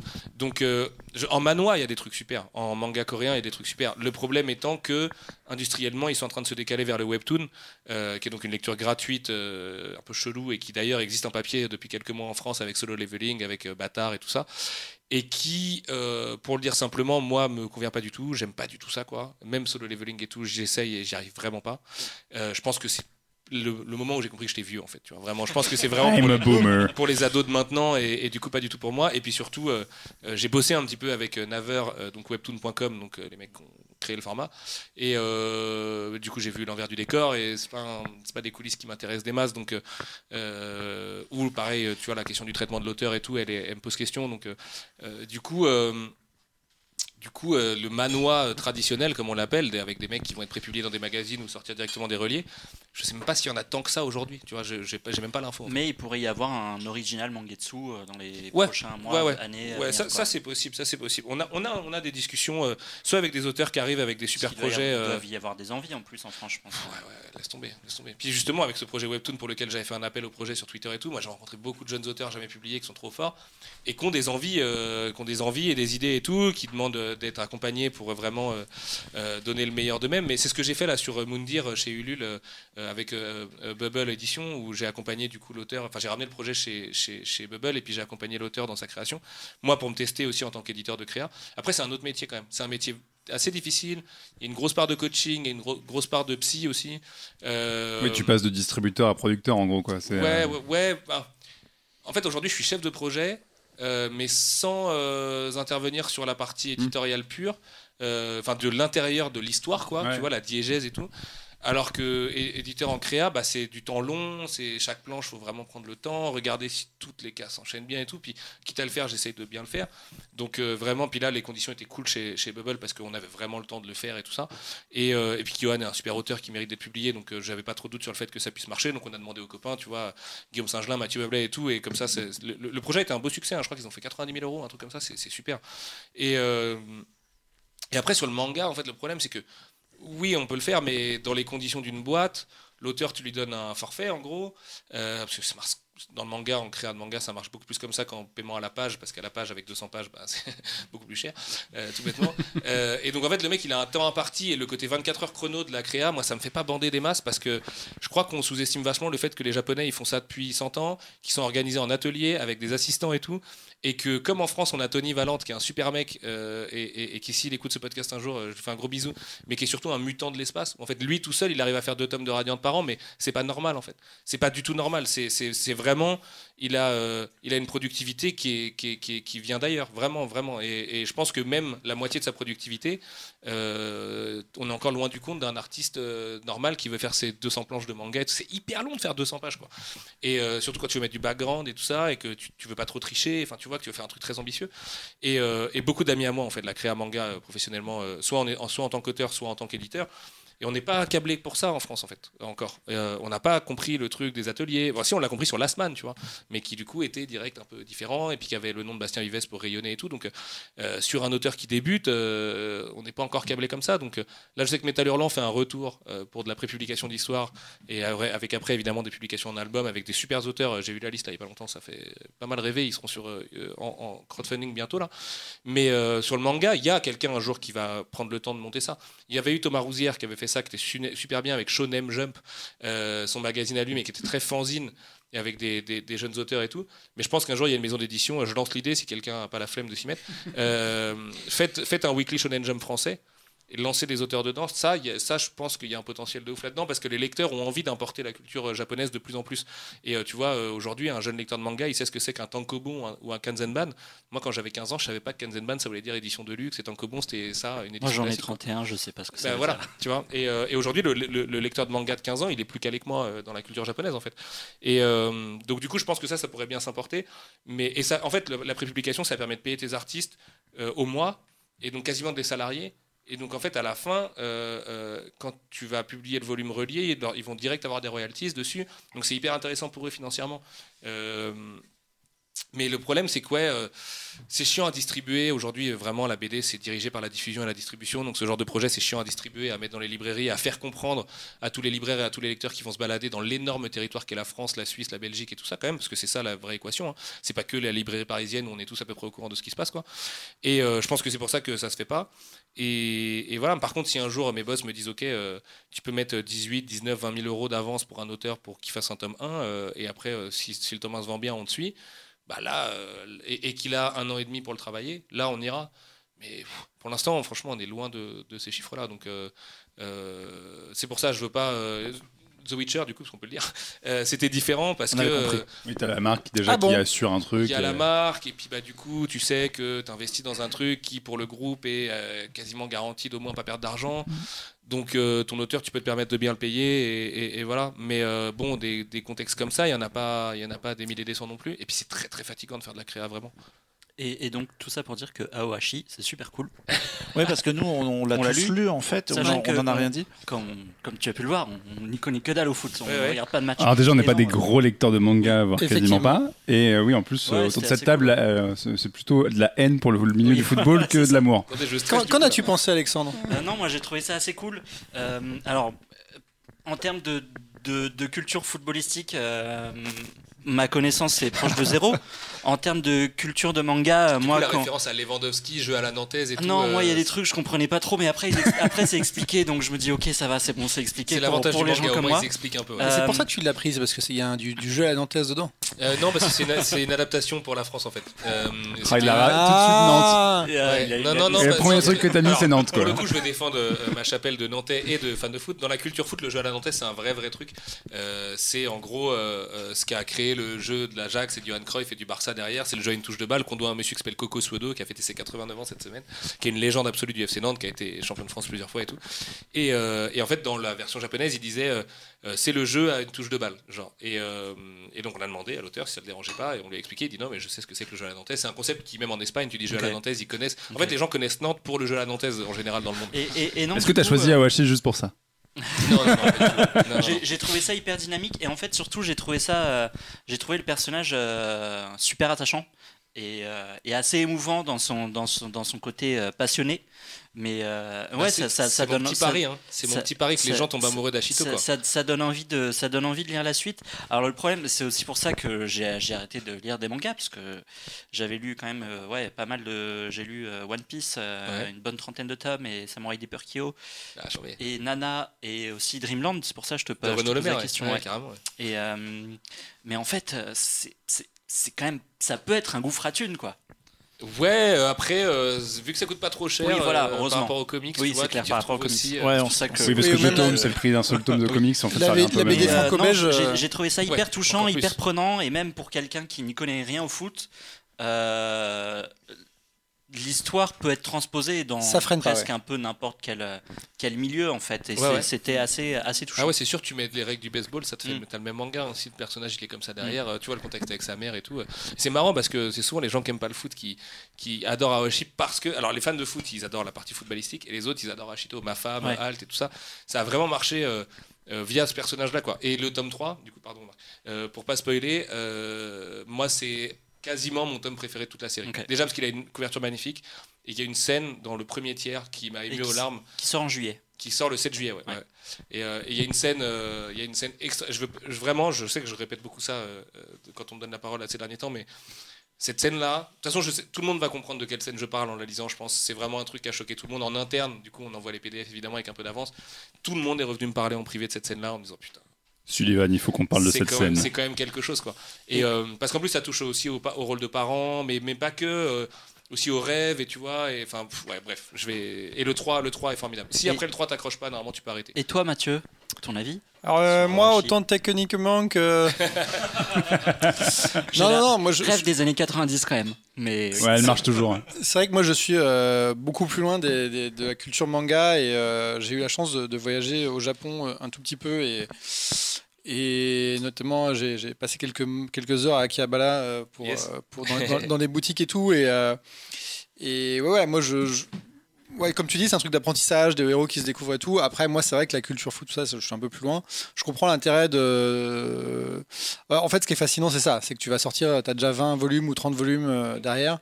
Euh, moi, je, voilà, c'est un peu truc où je suis de plus en plus en recherche de, de trucs un peu plus courts. ah ouais bien sûr Euh, mais après, j'ai trouvé ça extrêmement lisible. Je trouve que le, le- je, je sors de l'adaptation de Lovecraft. euh, par Gutanabe ouais euh, ouais, et euh, c'est vrai qu'il y avait certaines. alors, je trouvais ça magnifique, mais il y avait certaines planches où je me disais, je, je comprends plus trop ce qui se passe. Là, pour le coup, je- pour le coup, je trouve ça extrêmement lisible et du coup, ça se lit assez vite en fait. Carrément. C'est vrai que t'as le côté un peu page turner. Moi, c'est pareil, je suis pas du tout foot et euh, et il y a, il y a cette accroche par ce personnage-là qui est drivé par sa passion. Et, et en plus, ce qui est assez marrant dans l'exposition, parce que c'est vrai qu'au début, les premières pages, les premiers chapitres, il est vraiment présent- présenté comme un petit morveux, un peu casse-couille, un peu chiant. Oui, ça m'a touché. Et, et en fait, t'as un twist très vite sur euh, le pourquoi du comment et sur en fin de compte, si tu creuses un petit peu et que tu passes ses, ses premières, euh, ses premières idées reçues, tu vois en fait ce qu'il drive et tu vois comment son côté un peu relou en fait est aussi alimenté par sa passion. ouais, ouais.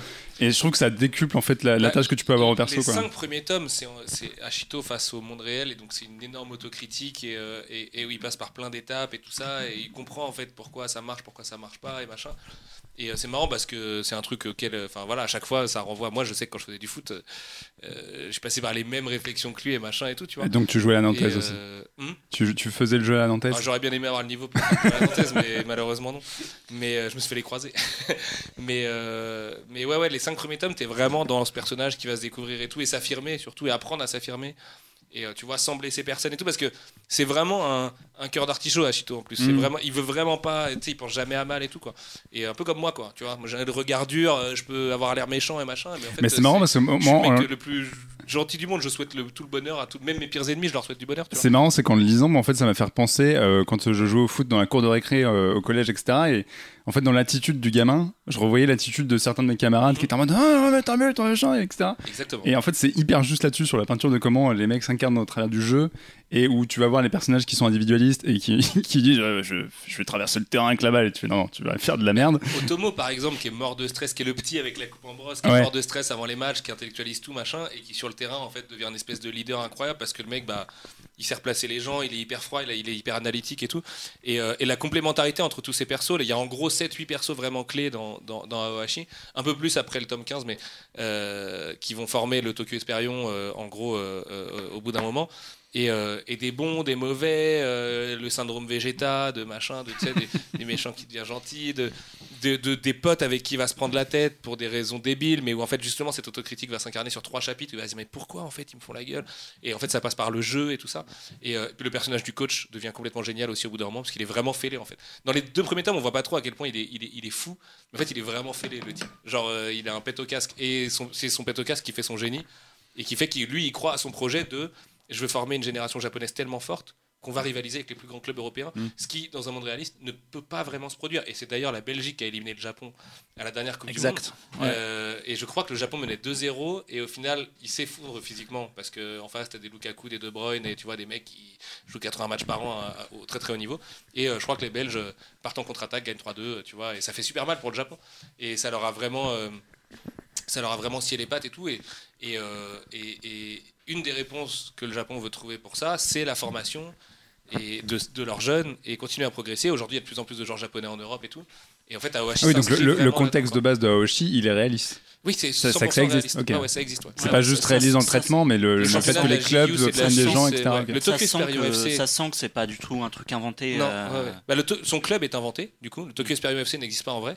Mais en fait, euh, il prend la place d'un autre club. L'organisation, etc., ça, c'est comme ça. Quoi. La marque, mais voilà. Par contre, sinon, la G League et les autres clubs contre qui ils jouent, c'est des vrais clubs. Et. Et après, il y a même des vrais joueurs. Quoi. Et, et pour un peu conclure sur le sujet, euh, tu vas, tu vas faire paraître les prochains volumes à quel euh, Euh, un tome tous les deux mois, du coup.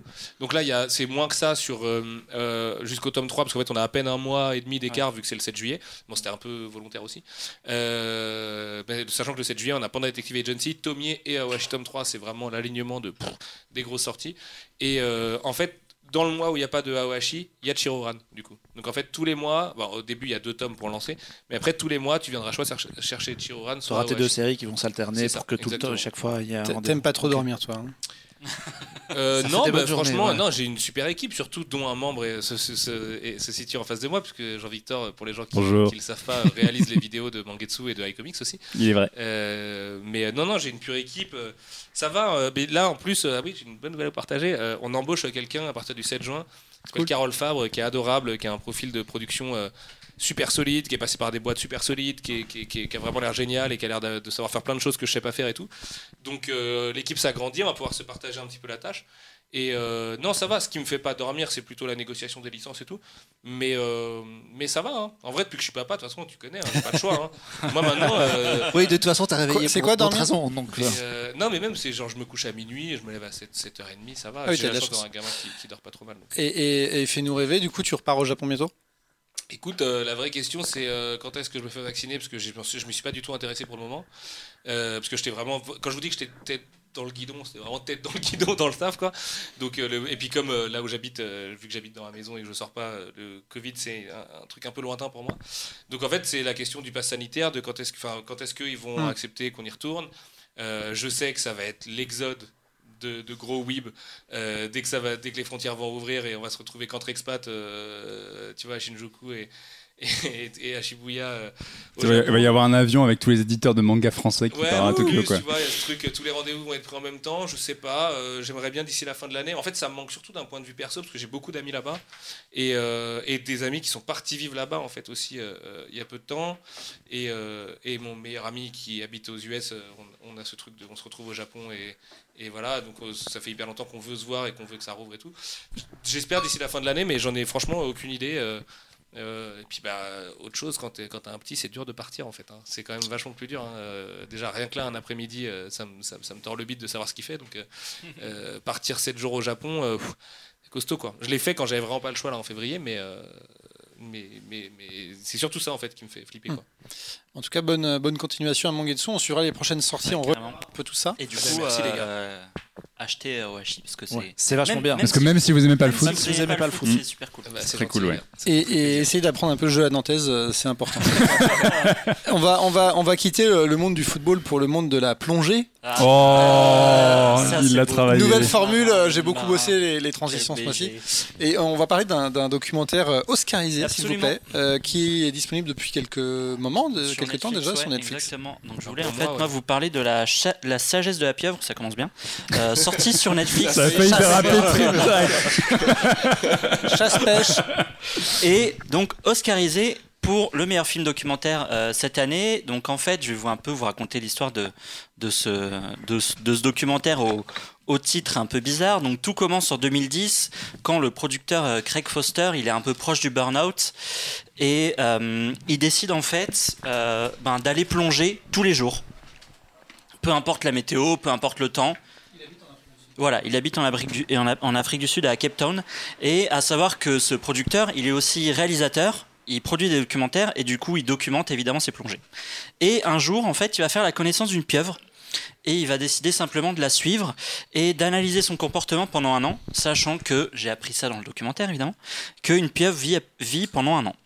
Euh, donc il gagne la confiance de l'animal et il y- il y a entre eux une espèce de connexion, d'apprivoisement qui, euh, qui se lie en fait, ils s'apprivoisent l'un l'autre. Bon alors c'est vrai que dit comme ça, c'est un petit peu chelou, c'est un mec qui est en train de faire une dépression, C'est- On dirait une vanne. C'est un c'est un mec, il est en train de faire une une dépression et un jour il plonge et il croise une pieuvre. Ben, J'y reviendrai. Euh, il faut garder en tête que c'est pas un documentaire animalier, c'est plus un film, en tout cas moi comme je l'ai ressenti, sur la relation que l'homme peut avoir avec- avec la nature. Et forcément, euh, c'est un film qui nous fait un peu relativiser sur notre place dans la planète. Alors je vais un peu rentrer dans la psychologie de comptoir et un peu raconter ma life. En fait, ce documentaire, moi, il m'a donné exactement la même sensation que euh, quand j'avais fait de la, la première fois de la plongée sous-marine. Avec ton chat. Euh, non, pas avec mon, ah, un petit peu avec mon chat aussi, c'est vrai. Mais en fait, la première fois où j'ai fait de la plongée sous-marine, je suis arrivé dans cette espèce d'immensité d'océan avec, enfin, un autre monde et je me suis dit, mais en fait, nous, on n'est rien du tout. On est de la merde. C'est, c'est, On c'est- est une goutte dans un c'est océan. ça, on sait ça, c'est la psychologie de comptoir, mais je me suis dit on n'est rien du tout pas- face à un espèce de monde euh, qui est euh, sous nos pieds et qui, qui est juste euh, absolument hallucinant. Et c'est c'est ce que j'ai ressenti devant, ce comment- devant ce documentaire. Et c'est un peu la, la volonté aussi qui en ressort, notamment évidemment en mettant, en mettant en avant l'intelligence de la pieuvre et ses stratégies, notamment, enfin, il y a un passage assez hallucinant où elle se fait. Alors, j'ai appris l'existence d'une sorte de requin qui s'appelle le requin pyjama. C'est pas une vanne, c'est un, donc un requin qui rayait, Qui est terrible en plus. comme si, comme s'il y avait un. dangereux du coup. Ab- Absolument, c'est un requin super dangereux, malgré son nom.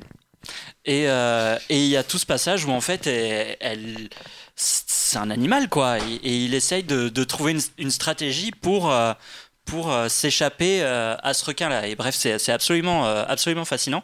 Et j'ai trouvé que c'est vraiment c'était un documentaire. On en parlera parce que je sais que tout le monde n'est pas d'accord avec moi. C'est un documentaire qui est super émouvant, encore plus parce que ben moi c'est vrai que depuis que j'ai un animal de compagnie, je suis encore plus attaché à la cause animale et je me dis en fait ces petits trucs là, bah, c'est super intelligent et et, c'est vrai que ben je lisais justement cet après-midi que les pieuvres, ça, ça avait à peu près l'in- l'intelligence équivalente à celle d'un chien. Donc, tu te rends compte, Mathieu? C'est un Ouais, aquadog. Et alors moi, moi je, je suis pas très bête, hein, donc ça m'a Tu- pas beaucoup touché, mais Et surtout, en fait, je trouve que c'est très beau comme documentaire. Je trouve que c'est un Esthétiquement, des- c'est esthétiquement, ouais, magnifique. Il y a vraiment des plans super, super beaux. Donc, à la base, euh, pour vous remettre un petit peu dans le contexte, donc le, le producteur qui s'appelle donc dont j'ai oublié le nom euh, voilà Craig, cité. Craig Foster exactement il pensait pas du tout en faire un documentaire c'est juste voilà il traversait une, une espèce de phase de, dé- de dépression il a il savait pas trop comment se connecter avec son fils Il était en burn-out en plus. Et ça, ouais, c'est ça, il était en beaucoup ouais. de- Il faisait des trucs super cool. On voit au début Ouais. derrière le, le montage. Ouais, ouais, marrant, il, il a de- fait pas mal de documentaires, j'ai regardé un petit peu, il, il a fait des documentaires en Afrique et tout, des trucs Ouais, comme ça. C'est enfin, génial. Et d'ailleurs, le parallèle qu'il fait avec ça, Il- avec le il- mec de la tribu Mm. qui lui dit voilà, vis ta vie maintenant. euh, Il, il, il boulottait pas mal et en fait, euh, il s'est dit bah, je vais aller plonger et c'est cette connexion qu'il a eue avec la pieuvre euh, il a aussi pu la, pu la vivre avec son fils, parce qu'il va aussi plonger avec son fils et reconnecter avec son fils. Donc je pense vous, en tant que parent, ça peut un, un peu aussi ça euh, en tant que parent. Pas du un, tout. un peu, un peu toucher. On Ok, super. Merci. Et en fait, en fait, en gros, euh, bon, cette histoire, c'est c'est quelque chose qui a eu lieu il y a 10 ans. Ça, ça a eu lieu euh, ouais, en, en 2010 et en fait euh, ben, simplement il a, il a plongé, il a filmé ses plongées, Euh, il était vraiment tout seul avec sa caméra. Les images et tout, c'était il y a 10 Alors ans. ouais pas tout, mais je- les images avec la pieuvre c'était il y a 10 ans. C'était ouais. Il y a 10 ans. Il y a un article super intéressant qui t'explique tout le making-of, parce qu'il a lancé en plus de ça une association, Ouais. et qui t'explique tout le making-of, et en fait qui explique qu'il a filmé tout ça tout seul euh, pendant un an, mais c'était il y a 10 ans. Ah ouais, c'était une Et en fait, complet. En fait, il a gardé ça dans un coin euh, pendant 5-6 ans, 7 ans. Et puis en 2017, il a appelé deux potes à lui qui étaient donc euh, deux réalisateurs, enfin une, réalis- une réalisatrice et un réalisateur qui s'appelle Pipa Ehrlich et James Reed. Et en fait, euh, ils se sont dit, bah, viens, on en fait un docu. Et du coup, euh, à trois, ils ont fait ce montage euh, qui raconte une histoire. Et euh, plus évidemment les plans de coupe, euh, lui en train de plonger, des choses comme ça, quoi. Voilà. Alors, je peux comprendre évidemment certaines critiques que j'ai vues passer, euh, notamment sur le fait que, évidemment, nous, en tant qu'humains, on va se projeter sur ce poulpe et, un peu projeter nos, nos pensées et nos volontés sur, ben, c'est un poulpe qui finalement s'attache à un humain et même, il- enfin, il y a un passage super émouvant où, où le poulpe vient, lui faire un câlin vers la fin et Là, tout. Quand il remonte là, Et, euh, ce passage-là, il m'a. et, euh, et, et, euh, je, je comprends, je comprends ce côté où finalement on n'en sait rien, tu vois. Nous on, on projette ça, mais si ça se trouve. euh, Ouais, après, il y a l'évidence des images quand même. Rien du que- tout. Je pense qu'il y a un vrai attachement, euh, qu'il a réussi un truc super Et- euh. Après, il y a aussi, moi c'est vrai que j'avais lu une vidéo YouTube assez, j'avais vu une vidéo YouTube assez intéressante qui disait qu'en fait, ben le mec c'était quand même un petit, un, un peu un problème de bobo, tu vois. Il habite euh, dans Ça, une ville de Richoux. Oui, il a quand même euh, une Sa putain- tout. il euh, a une sa putain de villa qui villa, ouais. Ouais. tu vois. Je peux comprendre. Néanmoins, pour moi, ça, ça reste quand même un, un documentaire, euh, un documentaire super touchant et, et ça, enfin, ça m'a vachement ému, presque aux larmes, euh, de voir, euh, de voir cette. euh, ce- J'imagine Alex qui est devant sa télé et qui fait Il fait un câlin au poulpe Mais oui, bah oui, bah oui, Moi, j'ai- moi, bah, aux. Moi, j'ai vraiment pleuré. Ma moi, on a, on a vraiment Bah oui, oui, nous aussi, euh, c'était un peu ça. tentacule et- qui vient t'enlever l'alarme sur la Ce joue. qui est ouf, c'est que c'est à la fois pour la transposition que as ça fonctionne, quoi. Bah, tu vois, des burn-out et tout, c'est quand même un truc qu'on connaît, quoi. Et, euh, et le mec qui a tout abandonné pour euh, essayer de se projeter dans retrouver autre chose, retrouver une raison de vivre, il croit qu'il l'a trouvé avec ce poulpe tout en sachant que bah, sa durée de vie fait Oui, que, que ça dure un an, donc il va crever au bout d'un an. Malgré ça, il y a des drames dans, dans, dans le film et tout. Et en fait, le mec, euh, il y a aussi un moment, euh, enfin, vers la fin du deuxième tiers, là, il se rend compte un peu de la vacuité de la vie, mais et donc de sa richesse aussi, quoi. Tu vois, de se dire tout vit, tout meurt, machin. Et moi, c'est con, mais à chaque fois qu'on me répète ce message-là, ça marche, quoi. Et, euh, et vraiment, puis la- le truc avec son gamin qui reprend le flambeau, lui qui a conscience de sa propre finitude et tout ça. Et puis, euh, et puis le fait de plonger dans. Parce qu'en fait, c'est aussi. Le mec, il plonge à moins 7 degrés. Euh, ça? ouais, non, je crois que c'est, je crois que les eaux, elles vont Mais entre. ça, ça, il explique entre bout de zéro quelques et jours, 9 il se- degrés, mais il que- ouais. Ouais, mais- ça. mais Il, il que- est en apnée pendant 5 minutes et tout. Ouais, euh. et que mais que du coup il le fait quand même depuis super longtemps. Enfin, c'est pas euh, c'est pas moi qui vais faire de la Ça, plongée c'est quoi. encore plus parce que si Ne- pas reproduire chez vous. Non, c'est clair. Mais si tu t'extrais de documentaire, tu dis le mec, ça fait un an qu'il est, qu'il nage en surface pour s'habituer à cette eau et tout. Et un jour, il arrive à aller au fond et après, il retourne tous les jours. Et là, il devient pote avec, euh, avec, euh, avec cette, cette petite pieuvre et tout. C'est, féerique en fait. Et, euh, Ouais, bah, je, suis- je, je suis comme toi. Je, je, je, comprends les critiques, mais je trouve que ça, ça enlève rien au côté ouais, féerique et finalement super touchant. Et, euh, et un peu aussi ce côté. euh, ben, finalement, on est, fin- on est qu'une espèce parmi tant d'autres. Quoi. mhm, complètement. ouais. Ouais, alors pour raconter un peu ma life, moi je l'ai, euh, je l'ai vu le, le- un soir où je me suis fait vacciner du Covid, donc j'avais mal au bras, euh, Le retour à la réalité, C'était un quoi. peu le, un un peu le troisième- retour. se peu en pieuvre, le un retour peu à la, bizarre. à la réalité. Non, en- je suis d'accord avec le côté. euh, Les, les images sont magnifiques. C'est Ouais, vraiment, c'est vrai que c'est- vraiment que ça très, très canon, filmé, très très bien filmé. c'est- c'est- Après, moi, je me. J'ai pas d'enfant, j'ai pas d'animal de compagnie, je j'ai- j'ai pas assez de l'attachement que vous, vous pouvez avoir à, à- à tout ça. Ah, c'est le rapport au vivant aussi, tu vois. Donc, moi, je resté un peu, un peu distant. Je, je comprends le truc. Et tes Lego, Marc J'ai beaucoup d'attachement à mes jouets, c'est vrai. Euh, il a j'ai- levé sa main jaune, j'ai fait Oh mon dieu moi j'ai trouvé ça très beau et je, je comprends tout ce que vous dites, mais je suis resté vraiment distant de tout ça et surtout ça m'a paru très long en fait. Ça dure 1h20 je crois, si je dis pas de Ouais, c'est assez court. Plus d'une heure, plus d'une, non, je trouve ça long en fait. Ah oui.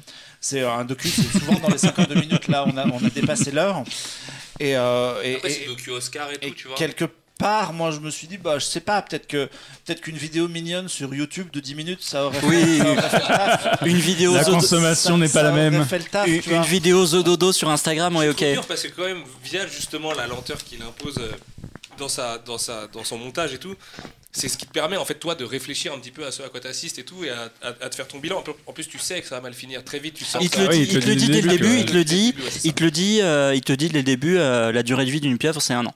Voilà, donc ça. tu sais que au Oui, puis- final, ça va être- et ça tu va sais que ça dure un an. Tu sais Oui, c'est timé à jour 30, Je- jour 60, machin. Je, je rejoins Marc euh, dans, la, dans, dans ma légère déception. Et toi, t'es sans cœur, Mathieu. Alors, j'ai un enfant, donc je suis euh, très sensible. Non, mais euh, je, je trouve ça évidemment magnifique et j'ai découvert les fonds marins en Afrique du Sud et je trouve qu'il y a vraiment des plans assez extraordinaires. Mais justement, c'est cette euh, capacité euh, du mec à nous faire de belles images qui, moi, me sort totalement de l'histoire en fait. Parce que je, je me dis, le mec plonge par hasard et, va, et se promène quand même avec son appareil photo pour faire des vidéos et tout. Bah, et au final, et au final il nous fait un truc un peu, un peu quand même vrai documentaire et j'ai du mal à. Du coup, je sors totalement de l'histoire du mec dépressif qui a plongé tous les jours euh, pour le principe. Après, si tu fais très attention, les, les- les images de lui avec la poulpe, ou le poulpe, pardon, sont pas si ouf que ça en fait. Les, les beaux plans, c'est- plus les rajouts. Juste- les- justement, les- voilà, les en fait, en fait, en fait, les images tu vois, avec le poulpe, bazar. lui, il posait, Elles il posait son caméra, euh, il, il- il posait sa caméra euh, sur le sable, euh, par terre, quoi. Enfin, et sous l'eau. euh, ouais, Il enfin, avait sous l'eau, de mais par rushs, en terre. fait, il avait des dizaines et Et dizaines voilà, c'est ça. Il avait Et oui, énormément de rush. Et en fait, voilà, Il c'est ça. Il laissait tourner. devant le- le Il remontait une il- fois toutes les 5 il laissait minutes ou 10 tourner, ouais. minutes euh, pour respirer. Ça Et puis, la il laissait- physique quand même. Ouais, bah ça, c'est Tom, c'est Tom Cruise, le gars. longtemps et tout, Ouais. enfin, c'est- Sinon, il y a Grand Bleu, les gars. hein, mais... Euh, J'ai pas vu. Ouais, Voilà. Sans vu, vu les eaux hostiles, et puis tu sais, il y a un moment Hmm. où il se dit c'est pas responsable de la suivre là parce que faut que je remonte vraiment, mais je ne peux pas ne pas savoir ce qui lui Ouais. arrive et tout. Et il doit remonter quand même, et du coup, c'est pas trop, et après il la retrouve dans sa c'est vrai qu'il y a un côté peut-être un petit peu trop scripté, mais Ouais, ouais. en même temps, c'est le montage qui veut ça. Oui, c'est- c'est- mais en même temps, si c'était pas scripté, tu t'attacherais pas autant aux, aux deux personnages, parce que tu t'attaches au poulpe, même s'il a pas de nom, même si finalement. On l'appellera José Bob. le on Super, euh, enfin c'est con, mais en protection animalière et tout ça, parce que ma- la femme qui, partage- qui partage ma vie est, est très engagée là-dedans. Ne pas nommer un animal, c'est un geste important quand même. Je trouvais Ouais. ça cool que dans un docu, ils disent pas euh, Ah tiens, c'est Poupi le poulpe, tu vois, ça aurait été relou. Parce qu'en plus, nommer un animal, c'est-à-dire que tu transposes, tu vois, une Oui. relation de domination, etc., ou, ou au moins d'appartenance avec euh, la personne en face. Et il a le chic de pas le faire. Et de dire voilà, il est là. Ouais, après, il a quand même un rapport qui est se assez ambigu sur la question parce qu'à la fois il est dans le délire de je veux absolument pas euh, intervertir avec la nature et quand typiquement quand le poulpe se fait chasser par le requin il dit bah c'est pas mon rôle de- de- de- d'interférer et en même temps sa morale de l'histoire c'est on n'est pas des touristes là-dedans on fait partie intégrante de ce système là et il faut prendre part dans Et nos imagine, responsabilités parce qu'on est en train de détruire le truc. à sa place quoi.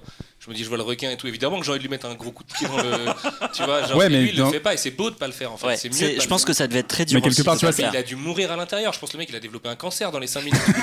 Tu vois non en vrai dit je vais la raconter sur Netflix. Quand tu vois l'amour qu'il porte euh, à ce poulpe et tout, le mec Ouais. il devait être tellement dans le mal. Et après, quand il revient et qu'il la retrouve pas pendant plusieurs jours et tout, mais Mm. imaginez, enfin, dans sa tête, le mec il se dit bah, elle est morte, c'est fini, ça y est, enfin, c'est tout, c'est terminé.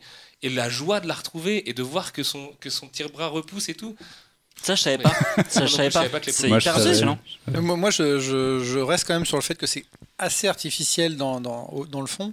C'est Bah, artificiel, en fait, ça- artificiel, dans le côté scripté et dans Alors, le côté c'est- quand même un ego de- trip sur le mec aussi quoi Aussi parce que les derniers documentaires à Oscar que j'avais vus, c'est l'histoire d'un mec qui monte une montagne de 200 mètres tout seul à main sans corde. Mm. Euh, C'était l'histoire d'un mec qui se dopait exprès pour euh, voir ce que ça faisait. Enfin, il y avait des trucs un, peu plus spectaculaires. C'est le mec, le cycliste là. Oui, mais Incroyable ce documentaire. aussi, je pense, un je pense que c'est un, trafic je pense russe, que c'est un documentaire qui est arrivé dans un moment où ben on pouvait pas sortir de chez soi et on pouvait pas avoir de contact et finalement c'est un c'est un film sur un mec qui va qui sort de chez lui tous les jours. C'est et, qui va dans une forêt de et, kelp. et qui a un contact avec alors avec un poulpe mais qui a quand même tu vois qui apprivoise quelque quelque chose.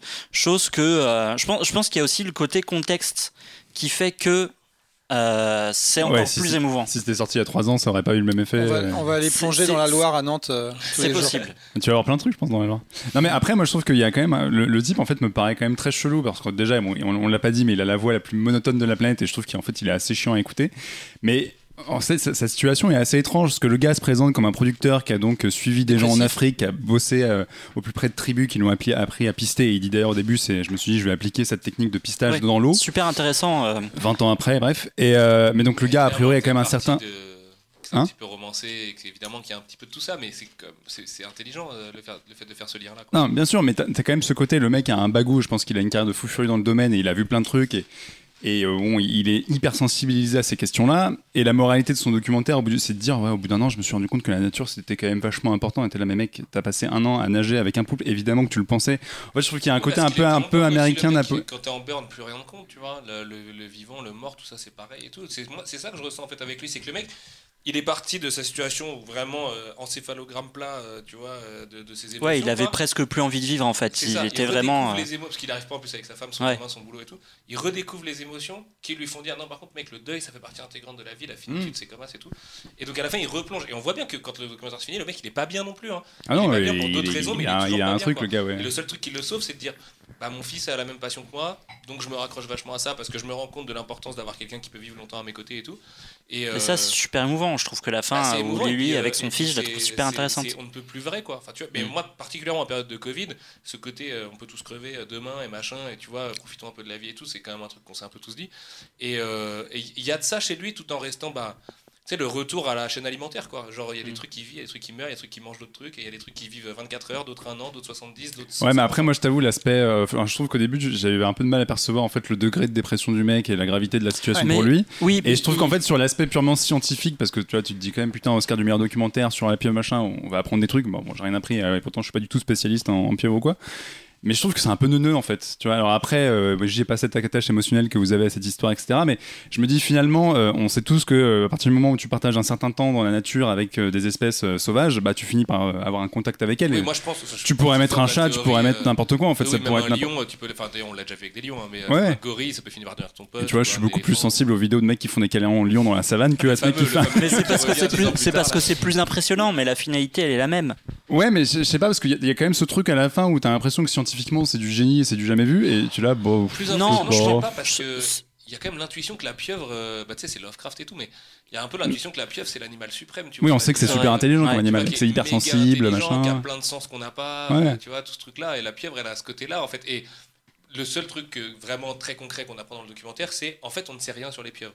Oui. Ouais. Au début, ils disent en fait, les scientifiques ne savent pas grand-chose sur les pieuvres, on n'arrive pas trop à les, à, à les observer. Et c'est peut-être une appréhension que j'ai eue en me disant je vais apprendre plein de trucs sur cet animal et t'apprends pas non, grand chose. mais je, je- je pense pas que ce soit le but du documentaire non plus. C'est pas un documentaire animalier, c'est un documentaire sur la Oui, mais relation vois, entre un homme et, Sur un la animal. dépression. T'arrives, c'est sur la Oui, pieuvre, sur- ça a eu un Oscar, tu te dis wow, ça a un peu de bagage quoi. Et bon, c'est pas, c'est pas le sujet en fait.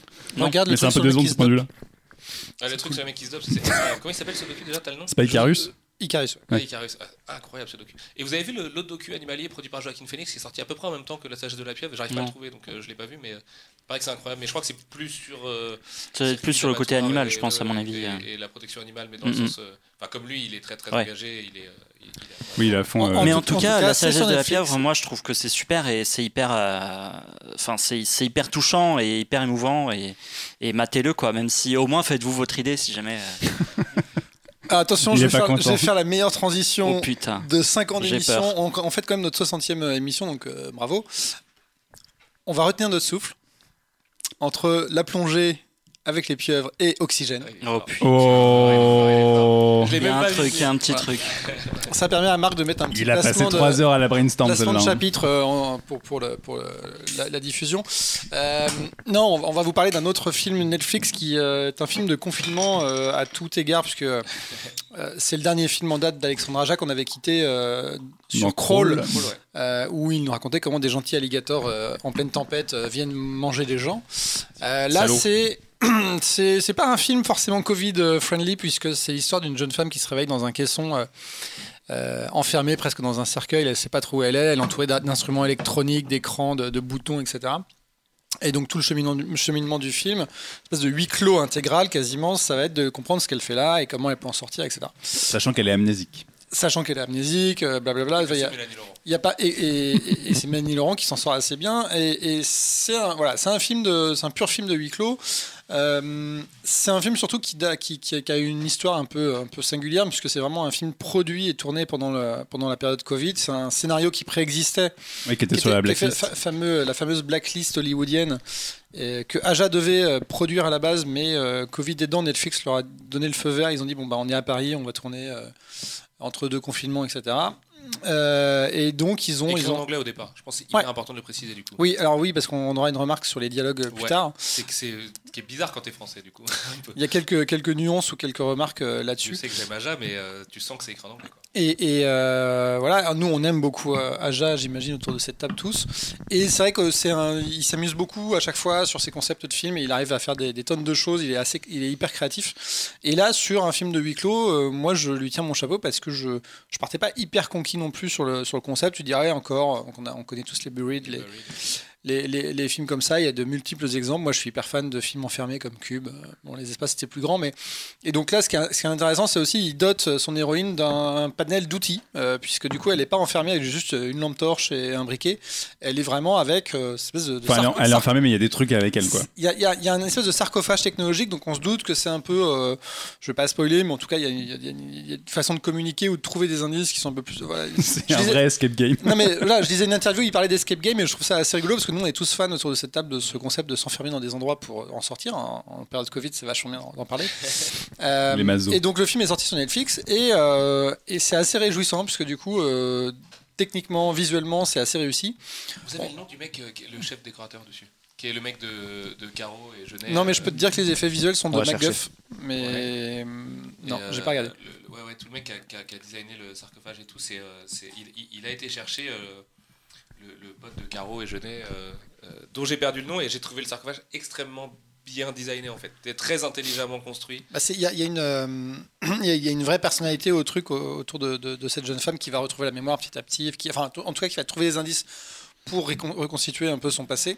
Mais c'est même des choix de prod qui sont hyper malins parce que tu sens que en fait le décor est réel, les écrans devant elle sont réels, elle a interagi euh, sur le plateau et du- coup bah c'est c'est con mais ça décuple en fait déjà la facilité à elle pour jouer la situation et le- l'immersion pour le spectateur aussi. Parce que même les lights en fait sont. Ouais, tous les écrans que tu vois sont faits et tout, pris ouais. les lights rouges euh, dans les yeux, euh, tournant des heures et des heures et des heures dans ce caisson. Et rien que pour ça, je lui tire mon chapeau parce que ça devait être assez désagréable. Ouais. Tous- les écrans que tu vois, c'est pas des incrustes, par exemple, ça a été designé avant et recaler les écrans et les interfaces en fonction de la scène qui tournait, mais en fait tout est à l'image quoi. Et la voix de Mathieu Amalric a été préenregistrée Ouais. de façon à ce que, en fait, elle, elle interagisse avec une IA qui lui parle en temps réel. Ouais. Et su- super casse d'ailleurs, la voix, je la Super trouve, cast, je la trouve top. Mathieu Amalric, Ouais. ouais. Surtout que les voix d'IA, c'est un vrai truc aujourd'hui quand même dans le Mm. cinéma. Genre, il y a un vrai truc de qui a la meilleure voix d'IA et il s'en sort très très bien. Quoi. Ouais, et dans un temps assez, euh, assez, assez resserré, ils ont, ils ont réussi à faire quelque chose d'assez d'assez extraordinaire. Et surtout, moi j'aime beaucoup Aja depuis Haute Tension, ou même, euh, je crois que son premier film s'appelait Furia. Non mais Furia c'était pas bien. Exactement. Et depuis Haute Tension, donc. Et, euh, et ce que je, faute, Furia. je trouve, je trouve que sur Crawl ou Oxygène, il arrive à faire un truc, c'est qu'en fait, il, il ne nous ennuie jamais. Il y, a, il y a vraiment un sens de comment j'arrive à ne pas reproduire le même plan. Et alors, sur un film en huis clos, c'est quand même euh, chapeau. Et il, a- il arrive quand même pendant euh, toute la durée du film à faire quelque chose où à chaque fois on, on- on a un plan différent. quoi. Ouais, il y a des. Moi, j'ai vachement aimé l'introduction quand elle se débarrasse de l'espèce de Ouais, c'est hyper de la lumière rouge, un peu façon film d'horreur où t'as un peu l'impression de voir une. Un, un petit côté alien un peu. et un Oui, après, il y a des alien références. Et après, ouais, il y a des super idées. La caméra qui tourne aussi à un moment donné où il fait des 360 avec sa caméra alors que ça, il est à l'intérieur d'un cercueil. Tu fais, ouais, quand même, il y a des. Ouais, ouais, c'est. J'ai trouvé ça hyper inventif. En termes de mise en scène, c'est probablement plus inventif que Buried Et- d'ailleurs. En, en fait, Bah, en oui fait non, parce que Buried, t'as quand même le contexte d'un mec qui est entre quatre planches de bois, quoi. Là où euh, il a quand même l'avantage ici d'être dans un contexte de science-fiction Ouais, qui permet d'alimenter vachement le scénario. ouais. En fait, moi, quand j'ai vu le film, je me suis dit, ok, Aja se fait plaise. Et il a envie des. Mais il l'avait dit d'ailleurs, il était passé, il était passé à quotidien et il avait dit en fait qu'il avait testé plein de trucs avec ses caméras et ça se voit en fait. Et il se fait plaisir. Il a envie de tester tout un tas de, de façons de mettre ouais. en scène, tout un tas d'objectifs différents. Et je trouve que ça fonctionne. Et du coup, effectivement, on s'ennuie jamais. Mais même juste dans la mise en scène, je trouve que c'est toujours hyper inventif. Et il n'y a jamais un plan qui ressemble à un autre quoi. Oui, puis c'est malin, c'est pas juste faire du plan différent pour le principe de varier visuellement, c'est Ouais. aussi être accord avec la dramaturgie et ce qui se passe dans l'instant. Et finalement, tu vois que c'est quand même quelqu'un qui pense en termes d'image. Et notamment quand il fait le fameux 360 dans le, dans, dans le Dans le sarcophage, sarcophage. Ça, à ce moment-là, en fait, ça fonctionne et ça a du sens de faire cette mise en scène-là. Et c'est quelqu'un qui, est- qui pense aussi en termes de narration, quoi. un tout petit truc en mise en scène qui est une très bonne idée de sa part, hein, mais c'est qu'en fait il aime tellement le genre et il voulait tellement faire son film de SF euh, spatial. Mm. Je sais pas si on peut spoiler à quel point on ouais, peut spoiler. Euh, mais tu Attention, c'est la, la minute spoiler. au bout, de, au bout de 10 minutes, il y a un plan où la caméra sort du sarcophage par une espèce de grille Ouais. d'aération, mais en fait c'est un plan d'alien quoi, tu vois. Et, Mm. euh, Oui. et donc tu fais Ah ok bah ok ok donc on est dans ce contexte-là. donc Alors, en fait, euh, Moi, c'est- fil c'est- qu'elle va passer moi, maintenant. du C'est coup, pas moi, sur moi, ce truc-là. moi, c'est ce que j'allais je suis dire. bon, ultra fan d'Alien, on- j'ai on pas va- non plus. on- euh, on va spoiler. L'école Alien, tu sais, de l'école du vaisseau Mm. spatial Riquin de SF Riquin, tu vois, avec euh, Ouais. justement la caméra qui va se balader dans les Mais Alien, c'est presque un d'aération huis clos aussi, quelque part. on, on va spoiler. Donc, si vous n'avez pas encore vu Oxygène, gros spoiler. Moi, les deux twists, je les ai vus venir à 1000 km. C'est un peu, le, c'est un peu le seul truc Ouais, que. le, moi, le tweet sur elle, je l'avais capté le, direct. tru- le, tru- Oui, le- elle, oui, le twist sur elle, contexte. je me souviens, je l'ai dit à Julie, je lui ai dit. Attendez, attendez, on parle de quel truc Je lui, Le bah, fait qu'elle soit un clone. Le fait qu'elle soit un clone. l'espace Le fait et c'est un clone. Le fait qu'elle c'est le fait qu'elle soit un clone, j'ai dit à Julie, je lui ai dit dès le début du film, je lui ai dit tu vas voir, c'est un clone. Donc voilà, matez pas les films avec Alex. Après, quand tu te repenses aux trucs de souris et d'expérience et tout, et tous les plans en insert et tout là, tu dis, mais évidemment que c'était un clone. Et autant l'espace, je l'ai capté très très vite, autant le clone, en fait, je Mais en fait- Moi, c'est le coup de fil quand, quand elle décroche.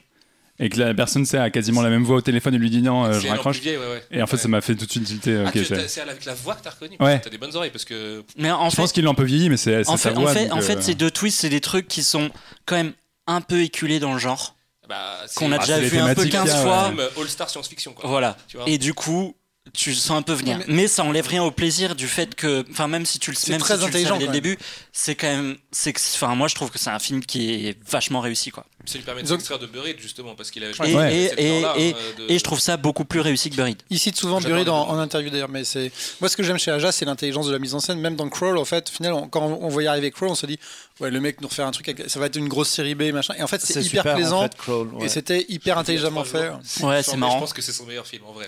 Avec la colline à des La colline des yeux, il est c'est- quand même de- comme on- devant, on va être honnête, je pense qu'avant Crawl, euh, j'ai raté un ou deux films de lui euh, qui étaient Bah, il y un avait peu sortis. Piranha euh, 3D qui était super, mais qui était. Ouais, mais entre Piranha et j'aime bien Crawl, il y en a fait. 3D. Il y a J'ai Horns, fait- il y a eu Horns et cool. Horn, c'est pas mal. Mirrors, je l'ai pas vu. euh, Mirrors, c'est pour. Et il y a la, la 9ème Louis de Louis Drax qui est sorti en DVD. c'est- Ah ça, c'est c'est. C'est surtout ça, celui le- que j'aime le moins, moi. j'ai 9ème pas vie vu. et Horns, moi j'avais beaucoup de mal. Sur Mirror, j'avais quand même kiffé un peu, parce qu'il y avait Jack. Ouais, c'est pas terrible. Mais, euh, Mais je crois qu'il y a eu des problèmes de prod aussi sur Mirrors. Ouais. Bah oui, Et- ils sont arrivés sur le tournage, il n'y avait pas de miroir. Et tu sens C'est vrai, que- hein, Oui, c'est c'est vrai, c'est la vraie anecdote. Tu sens que le mec se fait quand même grave plaisir sur de la pseudo série B qui en fait se révèle être des, des putains de bons films. Tu sens qu'il kiffe, ouais. Là, Et- mais enfin, là, là, sur ce Et moi, film, moi, ce que j'aime bien chez Adak, c'est que c'est un malin, c'est-à-dire que vraiment, il va aller chercher le truc où il va pouvoir réutiliser, réutiliser le genre à son, à son, son d'après- avantage, ouais, ouais. Et même, même haute tension, c'était un peu ça, c'est-à-dire qu'il avait fait un truc, un slasher hyper efficace. Complètement, ouais.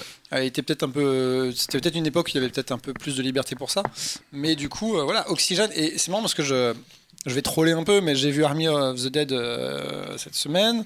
Oui. J'ai détesté le film. et Non, en fait, c'est je- pas les mêmes. euh, donc, non, mais je me dis. Oxygène, pour une fois, c'est un film Netflix qui euh, vaut le coup d'être vu, quoi. Euh, Aja, c'est un peu le contrat, je pense, quand Netflix l'embauche, tu vois. euh, C'est-à-dire, il va nous faire un film qui va être un film de cinéphile de minuit, mais qui va plaire aux mecs un peu plus exigeants que justement se taper des croûtes de Snyder, euh, tu vois, euh, avec. euh, J'avais envie de descendre Bah, ah non, mais en plus, l'avantage, c'est que Oxygène, déjà, c'est malin parce qu'on on, on l'a dit, c'est un script anglais et ils ont eu la bonne idée de le, de le faire en France avec une actrice française, etc., qui a un, un peu de rayonnement à, à l'international, donc ça quand même permet au film d'avoir une, une vie ailleurs. Et, euh, et c'est rare d'avoir de la science-fiction en France, même si bon, là, récemment il y a le dernier voyage, mais je trouve Dernier que voyage, justement la partie la plus réussie pour moi d'Oxygène, c'est la partie science-fiction. C'est-à-dire que la partie survival sur ok, c'est une meuf qui est enfermée dans une boîte machin, au bout d'une demi-heure de film, ça commence un peu à s'épuiser et c'est là où il, y a les- il se passe des trucs dans le sarcophage, il y a le bras qui arrive pour essayer de lui planter un truc, etc. Et où tu découvres en fait tout son décorum et, et ce qu'il y a autour. Et je trouve que limite le background et l'univers qui tisse, alors de façon euh, assez minime parce que tu vois pas En fait, grand-chose. c'est crédible. Mais c'est crédible d'ailleurs, j'ai halluciné parce que euh, il parle d'autres planètes, à un moment il cite euh, le Wolf machin, tu te dis ok les gars ils sont partis trop loin. Enfin non non, c'est le vrai nom d'une vraie planète qui existe. Donc tout ce qui est cité dans le film en fait a une, une véracité scientifique. Et, euh, et, euh, et je trouve que ce que tu, ce que tu entreaperçois de cet univers-là te donne envie d'en voir plus, mais j'aime bien le fait qu'il l'ait abordé par cet angle-là et que ça suffise. Mais ça fait que le truc est crédible et tu dis ah putain ils se sont quand même fait chier pour que tout ça soit ça J'espère qu'un jour il aura le budget pour faire. euh, Cobra. Cobra. bah, pas que Cobra, mais euh, euh, un film de SF. Enfin, Cobra, c'est vrai que du coup, ça. Je, ça- je lisais justement dans le point pop sur Cobra où il disait qu'il avait toujours, enfin, Ah oui, il veut il toujours avait le faire, toujours ouais. cette Il veut envie, le quoi. ouais. mais- Oh, Donc, veulent le faire. euh, Le problème de que ça Cobra, c'est. un jour euh, avec Mais peut-être que Netflix, ça lui permettra de le faire par exemple. Non, le- la- le- c'est une question de droit. euh, des gens qui possèdent les droits pour. Parce que les droits ils sont encore en France. Euh, à Monaco, ouais. Mais Ah, ah bon c'est là où je dois arrêter de parler.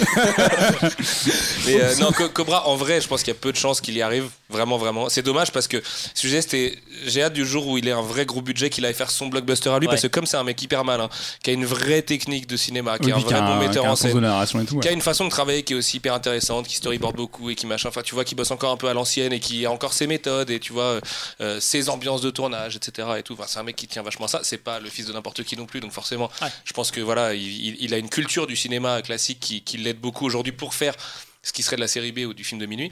Et, euh, et j'espère qu'un jour il tentera l'aventure d'aller se taper un vrai gros blockbuster. Mais je, je pense que ça, c'est un exigeant gain en termes de hein. SF et tout, tu vois. Mais Typiquement, euh, je, je pense que pour Netflix, je sais pas combien Oxygène a coûté, mais c'est aussi une façon de tester le mec, de voir comment ça fonctionne avec lui. ah bah oui, il a. ça, sachant ouais. qu'il Et à, oui, à mon avis, euh, si, je pense que Cobra, alors, sauf s'il veut absolument être rattaché à la licence, mais il pourrait très bien faire un truc dans le genre avec une autre licence de BD, etc. chez ce Netflix. serait assez euh, génial. Ça, ce serait c'est peut-être ça la solution. Mais laissez-le adapter une autre BD avant quand même les gars. il doit, son prochain Mais- film c'est Tomier donc euh, voilà, Mais il y, a- a un truc aussi, pour, pour la première fois, je trouve Mélanie Laurent excellente. Alors qu'en général, elle Pas, m'insupporte. pas la première fois, mais souvent, C'est oui. dur, je- ça, quand elle est bien C'est une fois sur cinq, quoi. Moi, j'aime beaucoup moi, la moi, je la réalisatrice, trouve quand même mais- assez pénible euh, en, tant qu'actrice. Enfin, quand, dans son jeu, je la Ah, dans mes rêves, pénible. je tue Hitler, tout ça. Et euh, mais là, je- là vraiment, elle m'a, enfin, elle m'a ému. Je l'ai trouvée vraiment excellente. Sachant que c'est un rôle très physique, puisque du coup, elle a tourné plusieurs semaines enfermée, Ouais. etc. Et que Ouais, puis pas qu'il y a que, y a que elle à l'écran, quoi. Ouais. Et, Ah, moi euh, je suis ce mec bizarre qui aime bien Mélanie Laurent avant et, et la réalisatrice et tout. Et en plus je la trouve sympathique. J'avais bien aimé Galveston et tout. Je trouvais ça intéressant. En plus j'adore euh, le bouquin de Pizzolato et tout. Et euh, le vrai problème que j'ai eu là là c'est que comme le film a été écrit en anglais et qu'en fait on le sait partir de l'anglais vers le français c'est très compliqué même quand t'es français Et lui, lui en a parlé, hein, il disait que c'était le gros défi à l'écriture et même au montage. mais ça s'entend trucs, euh, ça s'entend il y a des trucs d'oralité qui certaines fonctionnent pas ironies, hyper bien certaines tournures de phrases, tu dis. Ouais, c'était. Ça, c'est plutôt anglophone transposé, exactement, c'est transposé de l'anglais. Et notamment le flic au téléphone, en fait, il répond comme un flic dans un script en anglais. Et ça s'entend. Et du coup, ça, enfin, vraiment, moi, ça, Alors, Oui, mais ça m'a pas choqué. Et je pense parce que je suis habitué aussi à avoir des trucs en anglais, donc du coup, ça m'a pas choqué. Ouais, le moi, ça m'a choqué, mais sur elle, son interprétation, il y a des expressions, C'est- C'est effectivement, vrai des que du fois. coup, je me suis posé beaucoup de questions en me disant Ah, quand même là, il y a une espèce de fausse ironie, c'est bizarre et tout ça. Mais je trouve qu'il y a des Et moments après, où ça j'ai lu marche un papier pas. qui disait que euh, c'était la traduction, parce que du coup, euh, effectivement, c'était anglais hein, à la base, ouais.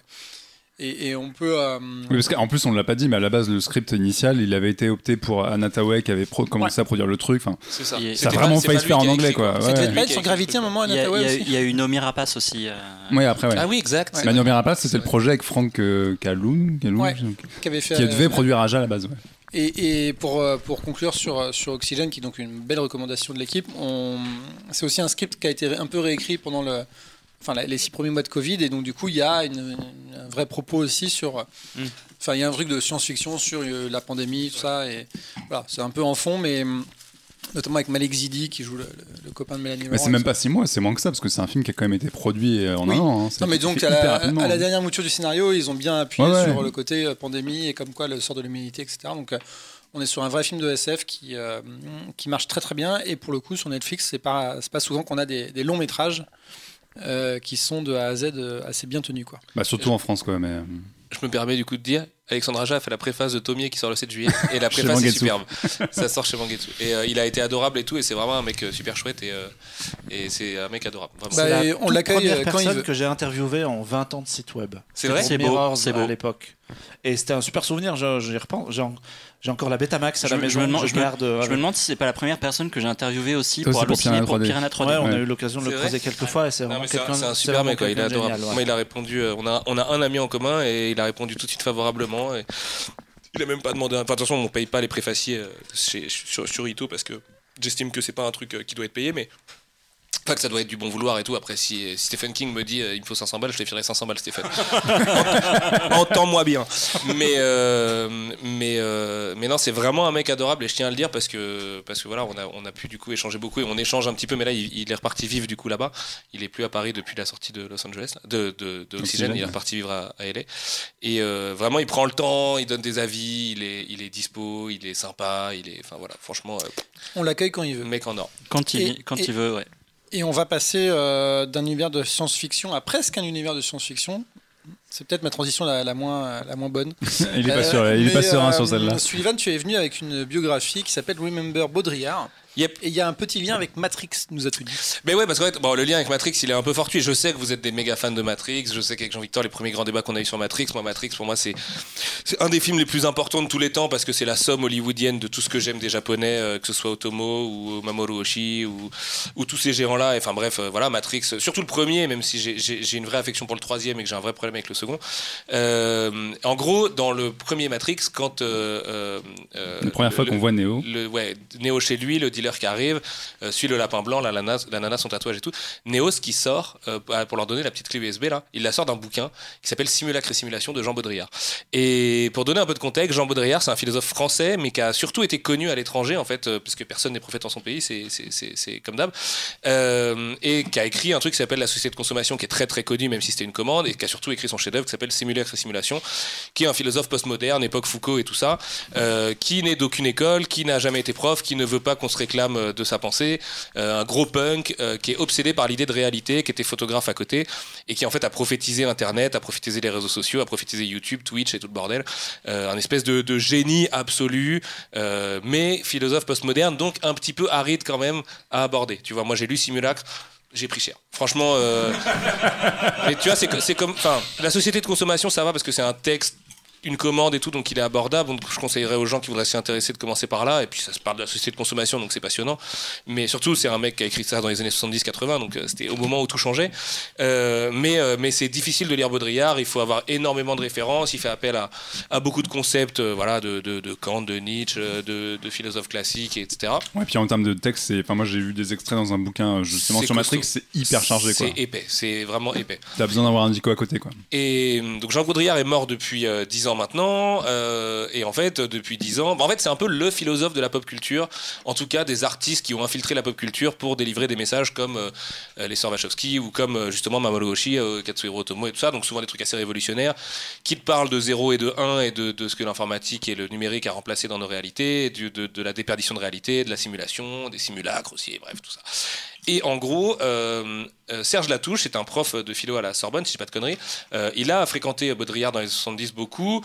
Il faut savoir que Baudrillard, c'était un mec qui était pas forcément hyper sympathique ou hyper avenant, donc euh, euh, il faisait C'est pas, pas, étonnant des- vu ce qu'il a écrit. il faisait pas des lectures, mais c'était pas non plus du tout un misanthrope. Hein. C'était plutôt, tu regardes des interviews, tout c'est plutôt un bon vivant, mais c'est un mec qui était d'un tel niveau intellectuel parce que vraiment Ouais. c'est assez flippant. À un moment, on lui demande, vous aimez la musique? Il dit oui, mais j'ai jamais cherché à l'intellectualiser parce que je voulais l'aimer encore toute ma vie. Quoi.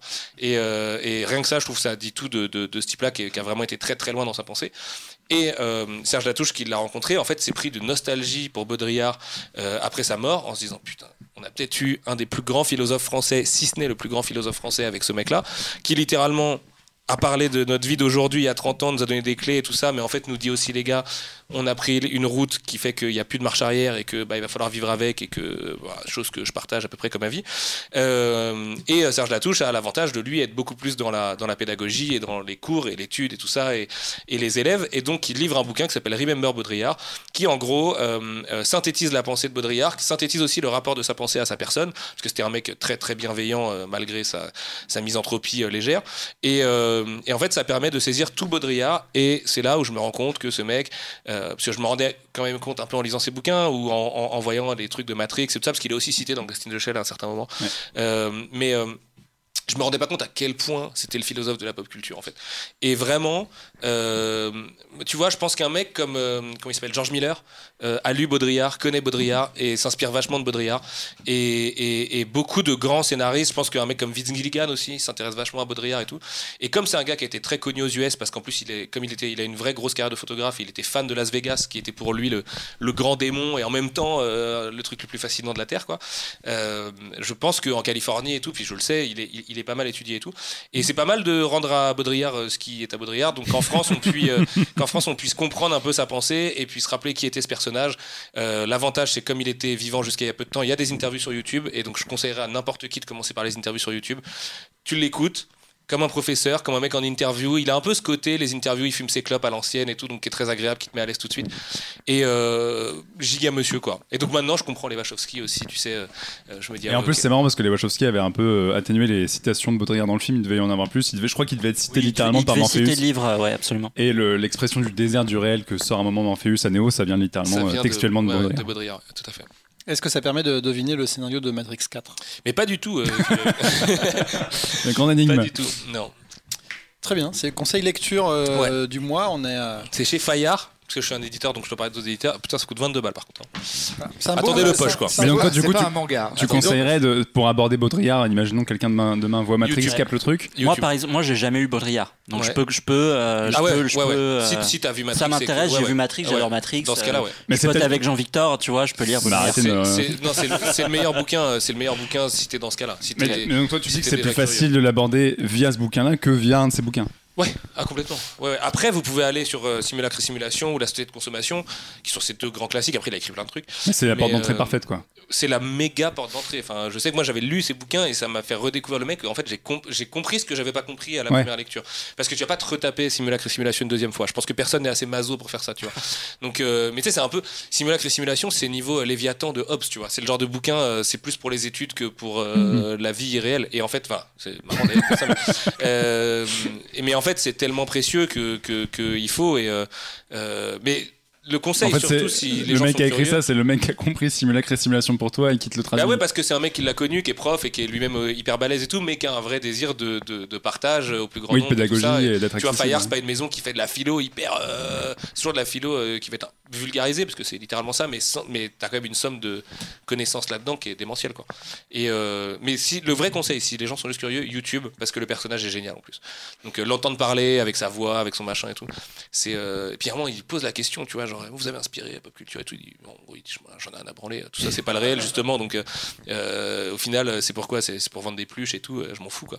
Et, euh, mais c'est. Enfin bref. Merci Georges Lucas. Un vrai, un vrai- c'est un vrai punk, mais à la française, donc un peu, mais enfin, le, le parallèle est évident, mais il me fait forcément penser à Damasio, même si je sais que Damasio en ce moment n'est pas forcément en grâce aux yeux de beaucoup, mais euh, pour avoir la chance de le connaître, euh, il est dans, un peu dans son sillage, quoi. Tu vois, à proposer une nouvelle pensée qui pense le monde d'après, quoi. Ouais, et puis si on peut résumer, en, évidemment c'est un peu un sacrilège, mais résumer en une phrase le concept maître chez euh, Baudrillard pour les gens qui nous écoutent, c'est le, donc le concept du désert du réel et de la simulation et du simulacre, c'est qu'en gros tous les outils qu'on a créés pour euh, circuler et vivre dans notre monde, en fait on prie le pas concrètement sur le réel. Typiquement le- l'exemple le plus con, c'est pour te déplacer, tu sors Google Maps et en fait pour toi la vraie vie c'est ce qu'il y a sur Google Maps, alors qu'en fait non, tu te déplaces dans un truc qui a rien à voir. Et tu fais le meilleur lien à Damasio, parce que Damasio, il fait un truc là-dedans, alors ça lui vient peut-être de Deleuze comme beaucoup de choses, mais euh, où il parle, en fait, euh, le GPS, il te donne énormément de pouvoir, mais tu perds de la puissance, en fait. Et le Mm. problème, c'est que dans ta vie, tu as besoin de puissance et dépendant, pas de pouvoir. Parce que euh, quand tu dois te repérer toi-même, et bah, la deuxième fois, tu vas te repérer super bien, et même en fait, si tu fais ça tous les jours,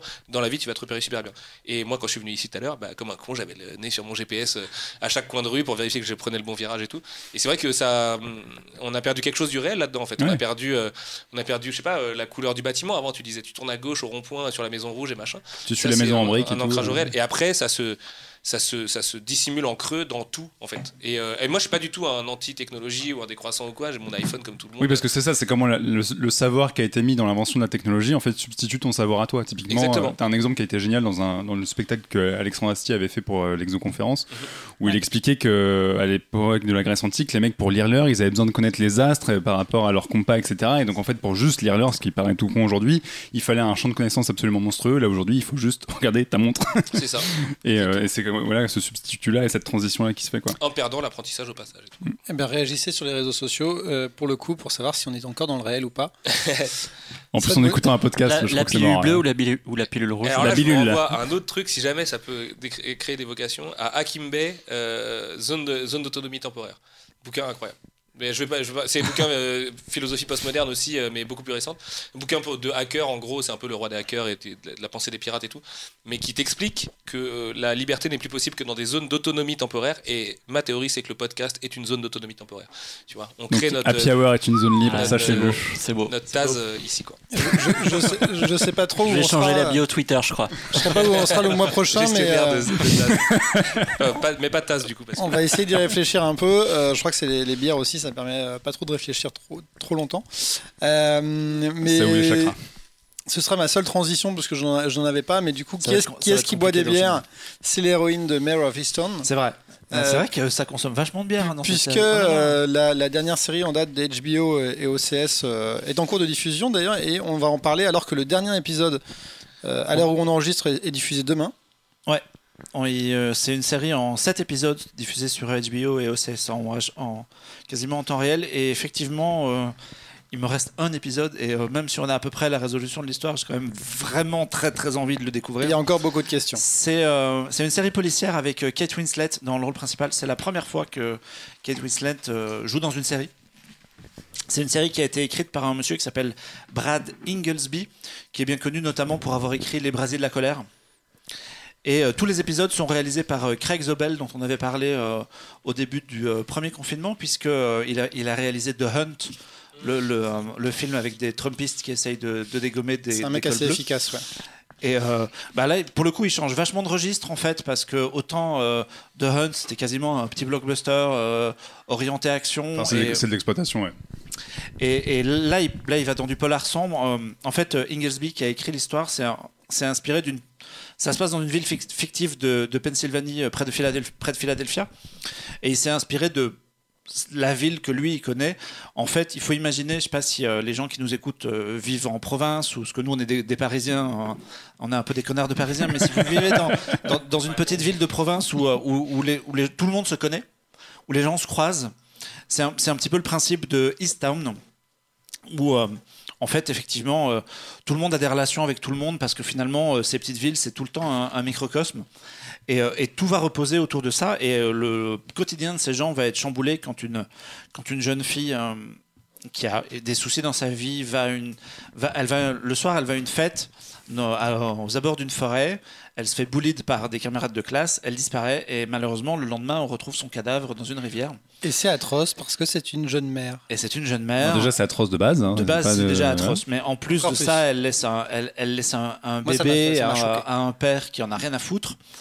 Et euh, donc, Kate Winslet, qui est la flic principale de, de cette petite ville, va euh, se, se lancer dans, dans l'enquête. Et évidemment, vu que c'est un film autour d'une communauté de, de petits villages quasiment, euh, elle va se retrouver. euh, Enfin, ce sont ses proches qui sont forcément Tout des lié. suspects, quoi. Tout est lié. Euh, comment c'était la série britannique là euh, avec euh, Doctor Who là et euh, Ah oui, le- Recherche. Broad- Et- et la reine. Broadchurch. Ouais. Ouais, il y, a y une petite- il y a une petite vibe à la, à la Broadchurch. En fait, la, la différence, c'est que Broadchurch se focalise sur un petit groupe de personnes dans une ville qui est peut-être un peu plus grande. Là, ils essayent vraiment de Ah, nous montrer que un tout, peu les. tout le monde se croise. Moi, ça m'a rappelé, alors je vais raconter un peu ma life, mais mes parents, ils habitent dans une petite ville de Belgique, et quand ils sortent faire leurs courses, c'est certains qui croisent au moins deux personnes qu'ils connaissent. Ouais, ouais. Alors que toi, à Paris, quand tu sors et que tu vas faire tes trucs, bah tu croises personne, évidemment, c'est Paris.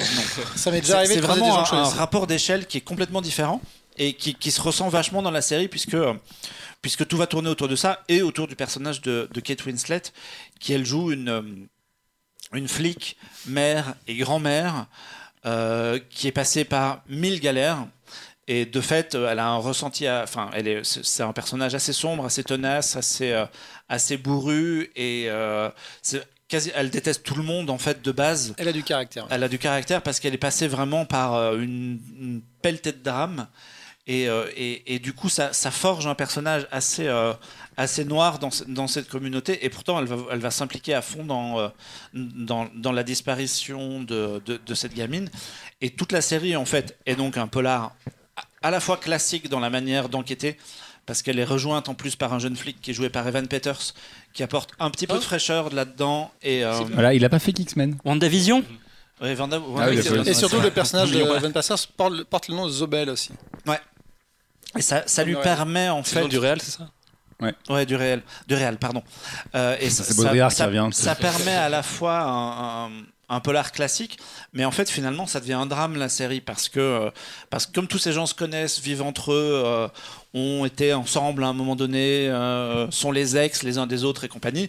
Évidemment, le- la communauté elle vole en éclats et tout le monde a un petit peu euh, sa petite histoire autour de ça et Et c'est pesant, genre dans la mise en scène, c'est tu te sens pas bien après un épisode Ouais, moi je- ou- je- j'ai vachement pensé à True Detective en fait. qui Ouais, est une c'est ce en fait, euh, c'est- ouais. Un peu True Detective euh, solo trip avec juste euh, Kate Winslet qui enquête toute seule et qui du coup euh, euh, déborde un peu de son cadre aussi pour résoudre des trucs et tout. Et euh, il y a notamment une séquence, euh, enfin la fin de l'épisode 5 qui est, euh, qui est une séquence d'action assez, euh, assez soutenue et euh, ouais, c'était pas très bien quand même. déjà, tu- fin. ouais, ouais. Alors déjà c'est une série qui à chaque épisode t'es pas très bien parce qu'il se passe des trucs tu fais ah ouais ok donc du coup en fait ok là ils y vont personne n'est à l'abri etc et la fin de l'épisode 5 euh, tu te dis enfin ils arrivent à, à résoudre des trucs chaque épisode résout des, des équations, des, des fausses intrigues, euh, des, des cul-de-sac, etc. Pour te renvoyer. Là, on a, il nous reste un épisode et, et pour le coup, on, on avait presque l'impression que la série était terminée à l'épisode 6. Je, je, de- je spoil pas. Mais du coup, on avait presque l'impression que tout est résolu et pourtant il reste un épisode et on sait qu'il va encore se passer énormément de trucs. La, sé- Il- la série fourmille Il reste une heure d'histoire. Il y a du rebondissement à, à chaque moitié Et c'est d'épisode. 7 épisodes d'une heure, c'est ça? Ouais, c'est cet épisode Eh d'une ben, heure, une Je heure. sais ce que je m'attends. Une heure ouais. C'est- à- sachant qu'après, après, la comparaison avec True Detective, elle est pas non plus très exacte parce que True Detective, c'est un peu esthétisé, c'est un peu stylisé, etc. Là où il y a quand même un côté très, euh, j'ai envie de dire auteur, c'est pas le mot, mais C'est Billboards, quoi. ouais, voilà, on est plus proche d'un truc vraiment terre à terre où on est sur une petite ville qui est hyper réaliste et t'as pas ce côté, on va faire des trucs esthétiques euh, Non, comme c'est le cas dans True Detective. effectivement euh, plus, plus dans, dans, dans, Dans, la, dans la chronique quotidienne en fait. Ça s'appelle. Mayor of Easttown. Easttown, Mayor, ok. c'est son prénom à elle, en fait. D'accord. Et Easttown, c'est la ville. Et d'ailleurs, sans, sans, sans trop spoiler, mais moi, il y a le personnage de Guy Guy aussi, qui, ouais. qui joue un, un peu le love interest de, de Kate Winslet. Et, et tu te dis vraiment, qui, qui est en dehors de toutes les intrigues, et vraiment, tu te dis, est-ce qu'ils ont vraiment pris le comédien pour faire un peu de com dessus, ou est-ce qu'il a un vrai rôle à jouer? Et euh, voilà, en, en termes de, de, de conclusion Alors, de la série, C'est- mathématique. Guy Pearce joue toujours le méchant. Je n'ai pas vu la série, mais Guy Pearce joue toujours le méchant. Ah. Et- et- et- mais en tout cas, j'ai pas très- vu la série, j'ai vu aucun en épisode. tout cas, c'est une très belle surprise, la série. Bah, alors justement, on peut spoiler, c'est pas le cas en fait. Et euh, Ah, moi, là, il reste un épisode, donc on sait pas. on sait pas, mais à ce twist. stade, on a quand même l'impression que c'est pas lui. Et euh, c'est rigolo que tu parles de ça parce que moi, ça m'a traversé l'esprit dans mes théories. Je me suis dit, C'est Guy Pearce. Il, c'est il- il- joue toujours des méchants. C'est- un personnage extérieur qui débarque dans la ville, donc ça pourrait être lui. Mais c'est beaucoup plus complexe, c'est beaucoup plus tordu que ça. on connaît Et d'autres comédiens, qui ont- notamment anglais, mais, qui sont mais des- cela dit, le- sont, la, euh, la- la série a- aligne quand même quelques noms, puisqu'il il y a Kate Winslet qu'on n'avait pas vu depuis en plus un, un- un petit moment, euh, Evan Peters, Guy Pearce, et puis on peut aussi citer euh, Jean Smart qui jouait, Ouais, euh, clairement, qui est jouait euh, dans la série Watchmen notamment et dans, euh, dans Légion. dans Légion et dans euh, 24 heures chrono avant ça, qui est, qui est une super actrice. Et euh, la C'est- qui qui joue la mère de Kate Winslet? C'est ça, c'est Jean ça. Jean c'est ça, ouais, elle a une nom, tronche ouais. hyper connue. ouais. Et il y a euh, Angourie, An- Angourie Rice qui joue dans euh, la trilogie Spider-Man et qui était dans The Nice Guys, le film de, euh, De Shane Black. de Shane Black qui joue euh, sa fille. Et Ouais. donc ça fait un joli petit casting pour une, pour une série très... euh, Qui a priori n'aura pas de saison 2. euh, Bah, alors Enfin, c'est- si, une, création si, si. ori- c'est une création originale et c'est une série policière. Donc on- en, on dans- peut, dans on la peut pratique, suivre on peut une autre enquête. Une autre enquête, élargir un peu le, Et c'est vachement le, le plaisant. spectre ce- du truc et, et Kate Winslet, elle pourrait revenir. Ouais, c'est vachement plaisant d'ailleurs d'avoir ce côté création originale parce que tu sens que les mecs ont tout créé de A à Z et c'est très très bien écrit en fait. C'est hyper tenu de, de- Ouais, A à Z. Plutôt que d'adapter un bouquin ou de se lancer Et dans- tu peux te dire que tu pourras une saison 2 sur une autre enquête, tu n'aurais pas de problème. Ouais. Mm. Euh, là, après, le côté, comme disait Marc, de, de- en fait, tout tourne autour de quelques amis, ou cousins ou de la famille, machin. Et tu- voilà, est-ce qu'une potentielle saison 2 euh, tournerait autour de ce principe? Parce que C'est quand même pour ça que chacun garde ses secrets, euh, etc. Il y a notamment l'ex. Il y a- il y a notamment, enfin, ce qui est marrant, c'est que Kate Winslet est donc maman et, et grand-mère aussi, et que son mec, ils sont séparés, et son mec a racheté la maison à côté. Et donc du coup c'est son voisin qui va se remarier, enfin que ça, enfin il y a un truc très euh, presque très Amérique, euh, Amérique euh, redneck. euh, pu- Ouais, c'est complè- complètement une, une- histoire de col bleu sans que ce soit péjoratif. quoi. C'est vraiment des gens qui Et- galèrent dans la vie, euh, qui n'ont pas de boulot. Est-ce euh. qu'une saison 2 serait sur le même principe de Oui, mais ça peut être maire of une autre ville. Los Angeles Non, mais Ouais, le, voilà, la- par la- exemple. le- le contexte de la série fait qu'il y a, il y a assez de matos et il y a, il y a la possibilité toujours d'élargir un petit peu ce truc-là à, à- à d'autres personnages pour que ça, ça devrait fonctionner sans problème. En tout cas, moi, je trouve ça. ça Ouais, je ça, me suis ça, vraiment. ça- ça fait bien. je, regarde vachement de, de, de polar avec ma copine. On aime bien euh, regarder des- et on regarde de tout en fait des trucs très bons et des trucs complètement Ah, foirés qu'on ah, teste ouais. parce qu'on s- voilà. Et lui, on s'est fait lui on s'est fait happer par ce truc-là. Donc c'est c'est vraiment super. Et c'est l'occasion aussi, puisqu'on parle souvent des plateformes de streaming, mais de rappeler que le catalogue OCS, OCS, notamment ouais, HBO, est assez solide et euh, Ah, bah, n'hésitez Qu'est-ce pas trop. est par contre putain. Bah, les De toute façon, ils vont françaises, disparaître euh, dans quelques années les- pour mais- c'est Les relou. applications françaises sont pas extraordinaires. Ouais. C'est vrai que le catalogue est ouf, hein, c'est comme le catalogue Canal où il récupère Ouais. pas mal de trucs aussi. euh, où euh, c'était Devs euh, l'année dernière de, de Ah bah oui. Garand. Ouais, de ouais. Je crois qu'on. On. Euh, Tout ça, bien entendu, avant de retrouver Kate Winslet dans Avatar 2. Avatar 2. Titanic 2. Avatar 2. Ah, mais oui, c'est vrai, très très hâte de Team la voir. Avatar. dans Puisque Avatar 2. maintenant elle fait de l'apnée pendant 8 minutes, elle, je pense qu'elle fait plus d'apnée que le mec de la sagesse de. Attends, du coup, c'est le retour de Kate Winslet chez James Cameron Je t'ai Ouais. passé à côté de Ouais, ça. ouais, elle est, elle, elle est dans Avatar 2. Et ça donc, elle ça a sort en appris, euh, 2022. Elle, donc, elle euh, fait de la plongée tous les jours. Elle, sait- elle sait plonger 8 minutes solo. Ok, Parce qu'il joue Cruise. solo dans le Avatar 2. ok. Ok, ok. Un film qui sortira dans 5 ans. Euh, L'année prochaine, Noël 2022. Transition. Tu l'as ou pas ou pas du Saint-Vincent, tout Saint-Vincent, Cameron, Cameron, Saint-Vincent. Non, non, pas du tout. je- J'en ai pas. te Daddy's demande Home, c'est ça non? Et on va finir en musique. Merci Marc perche, pour euh, ce conseil euh, télévisuel. Et la perche était? Non, non, j'en avais pas. Ah, là, voilà. C'était pour ça. Et bah Daddy's Home, James Cameron euh, est de retour. mais, euh, C'est cool, c'est moi qui ai le droit à la pire transition de l'émission. quoi. Je suis super et on content. va parler surtout, surtout, surtout du retour de Saint-Vincent, qui est une, euh, une- une chanteuse euh, et songwriter qui, euh, qui n'en est pas à ses débuts, et Non, qui nous étonne à chaque fois. Oui, parce que Saint-Vincent, de son vrai nom, Annie Clark, euh, elle a commencé dans, à la fin des années 2000. On l'a connue en fait parce qu'elle était guitariste pour plusieurs groupes. Elle a bossé pour les Polyphonic Spree et pour euh, Sufjan Stevens avant de se faire un nom en solo avec le, donc, le pseudonyme de Saint-Vincent, parce qu'elle a fait euh, à la fin des années 2000 euh, un album, enfin deux albums qui ont un peu fait parler d'elle, qui étaient Marry Me et Actor. Et elle a surpris son monde parce que c'était la petite nana euh, qui arrivait euh, et qui ressemblait à une espèce de chanteuse indé folk et qui faisait un espèce de rock complètement bigarré où elle s'amusait à faire des structures arythmiques. Et en fait, c'est une putain de guitariste, il faut le dire tout de suite pour vraiment situer le personnage, et qui s'amusait à faire une un espèce de pop rock un peu électro où elle vraiment déconstruisait les structures classiques de genre de musique. Et elle avait un univers à elle. elle D'ailleurs, elle a en fait très vite fait son trou parce que euh, dès son troisième album, elle a été approchée par David Byrne, qui est le chanteur des Talking Heads, pour faire un album de jazz. Et en fait, c'est quelqu'un qui s'est très vite défini par sa capacité à se réinventer.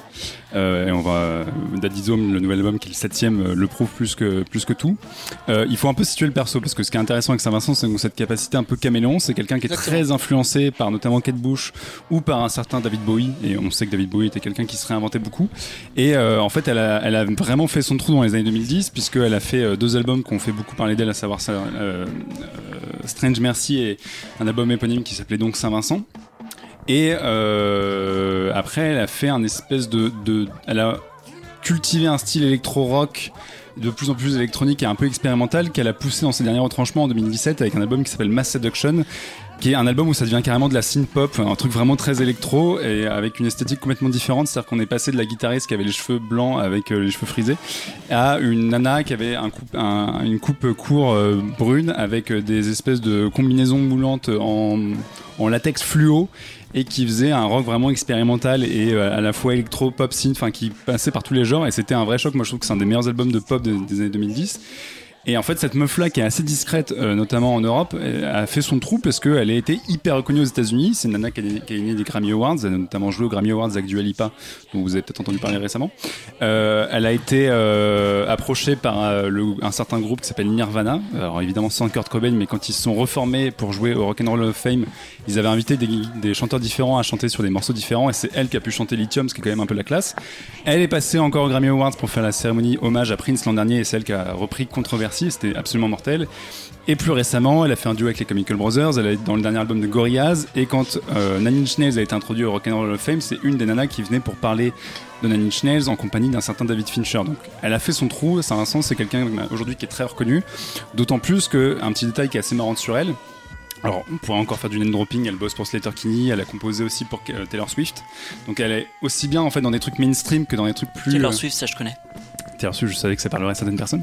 Mais un, un truc qui est assez marrant avec euh, avec Saint-Vincent et qui a fait aussi qu'elle est connue, c'est que c'est une meuf qui a créé une guitare. Et alors, quand je dis créer une guitare, c'est que quand vous allez euh, chez des luthiers et chez des fabricants de guitares, que ce soit Fender, Gibson, et vous mettez tous les noms que vous voulez, quand a- ils approchent des artistes connus, ça peut être The Edge de YouTube, ça peut être Flea des Red Hot Chili Peppers, etc.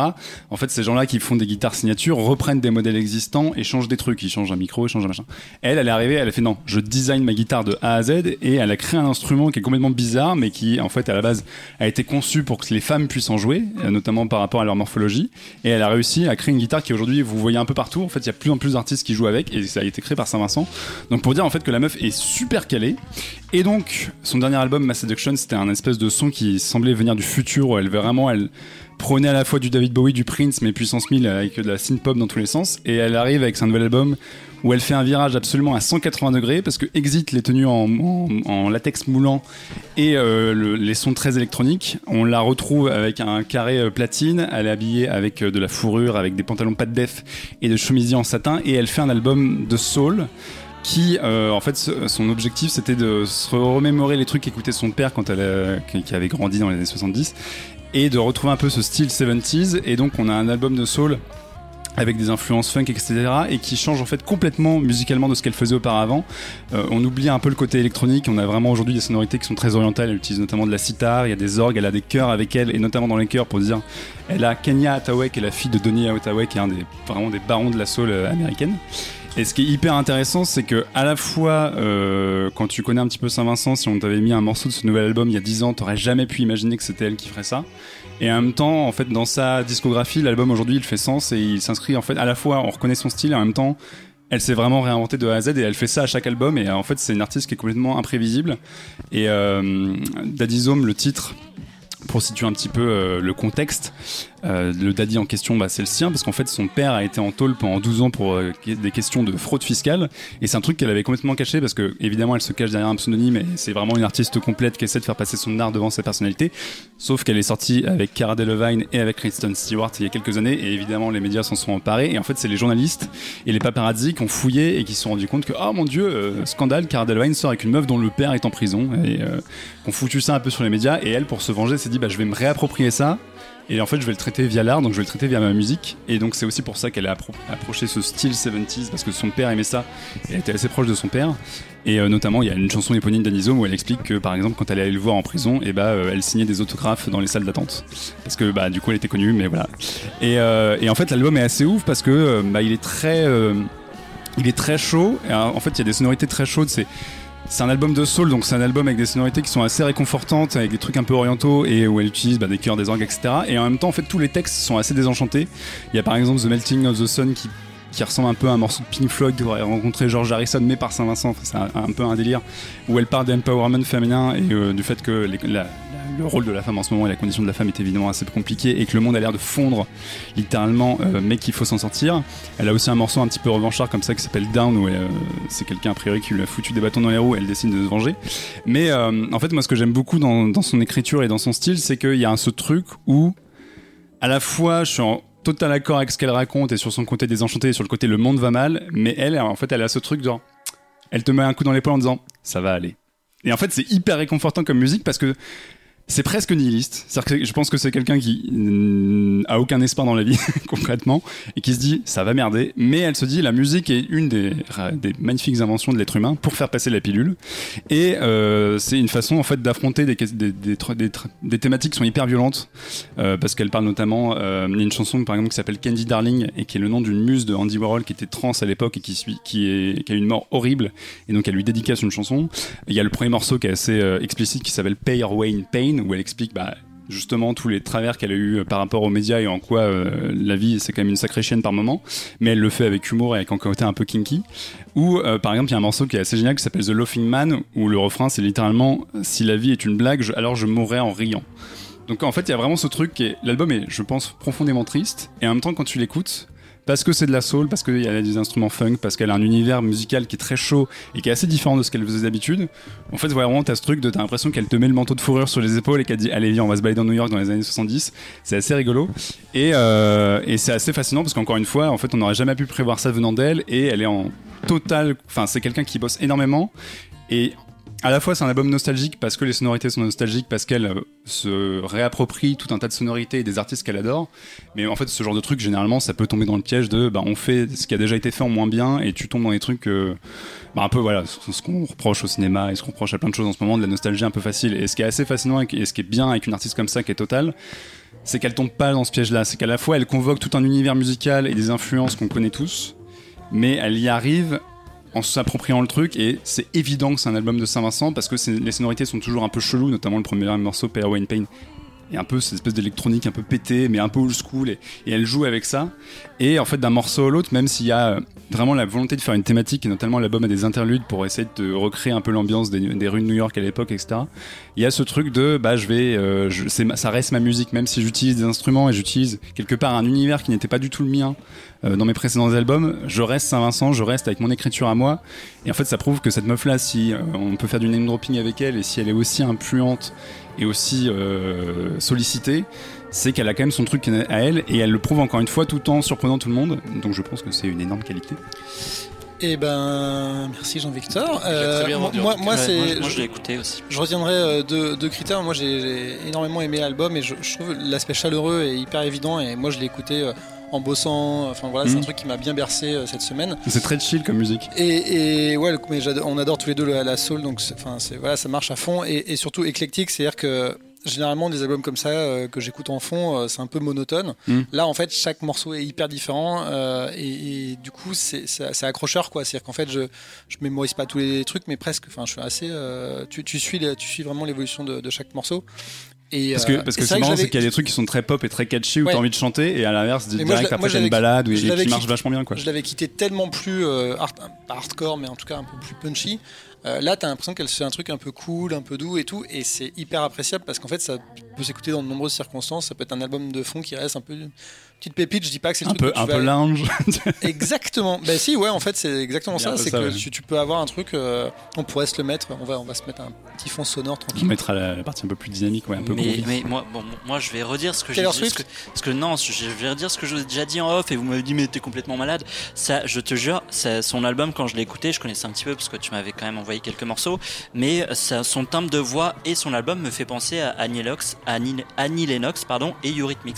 Je Ah, Eurythmics, a- je comprends. A- éventuellement sur le premier morceau, tu peux te je dire c'est qu'il y a euh, un, un, un au ralenti. quoi. Il y a un style. Il y a un style électro-pop comme ça. euh, Ouais, mais justement un là, c'est plus trop électro. old school, un peu comme tu dis, années 70-80. Et, euh, et dans, son, dans son timbre de voix aussi, je trouve qu'on retrouve beaucoup euh, Annie Lennox, qui est pour moi une, une énorme qualité, parce que c'est c'est une excellente chanteuse. Mais euh, ouais, l'album, c'est un vrai kiff. Ouais, je, je vais te répondre ce que Marc t'a répondu quand tu nous avais dit ça, mais t'es malade, mec.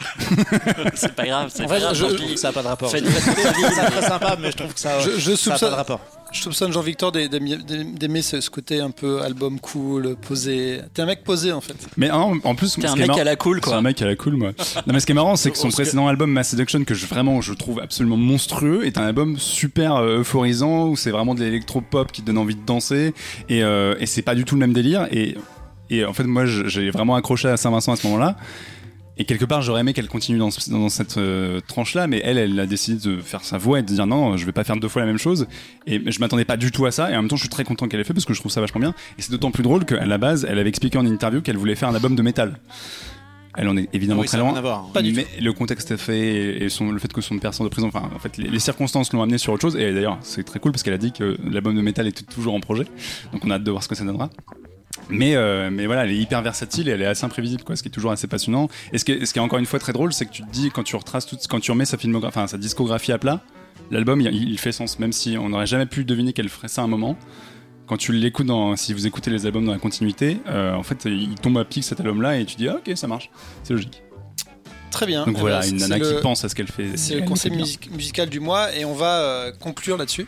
Ouais. Euh, on aura fait quand même euh, deux heures, donc on, on a, on, On, on a, on aura on a pas- dit, on a dit, on a tenu ce qu'on avait dit. Exactement, on a fait un poil plus court que d'habitude. Ouais. Euh, on a surtout, euh, on espère que vous avez passé un bon moment avec nous. On va remercier euh, Suivan et on va euh, bah, célébrer un peu le, Merci beaucoup, tout le monde. lever nos verres à l'arrivée de Mangetsu et, et, et te retrouver peut-être dans quelques temps pour que tu nous reparles de iComics, de Mangetsu, Eh de ben, toutes tes activités. plaisir, hein. Alors Ou- peut-être même d'un autre Oui, projet voilà, avec quelqu'un. T'as t'as lancé les mangas, t'as lancé un comics, qu'est-ce qui se passe après euh, Ouais, je, je crois qu'il y a eu un crowdfunding entre temps, on en reparlera bientôt. euh, Explosé, oui. Oui, c'est vrai. avec un certain halt. Et, et on vous encourage à, Quand ça sort, euh, je reviens.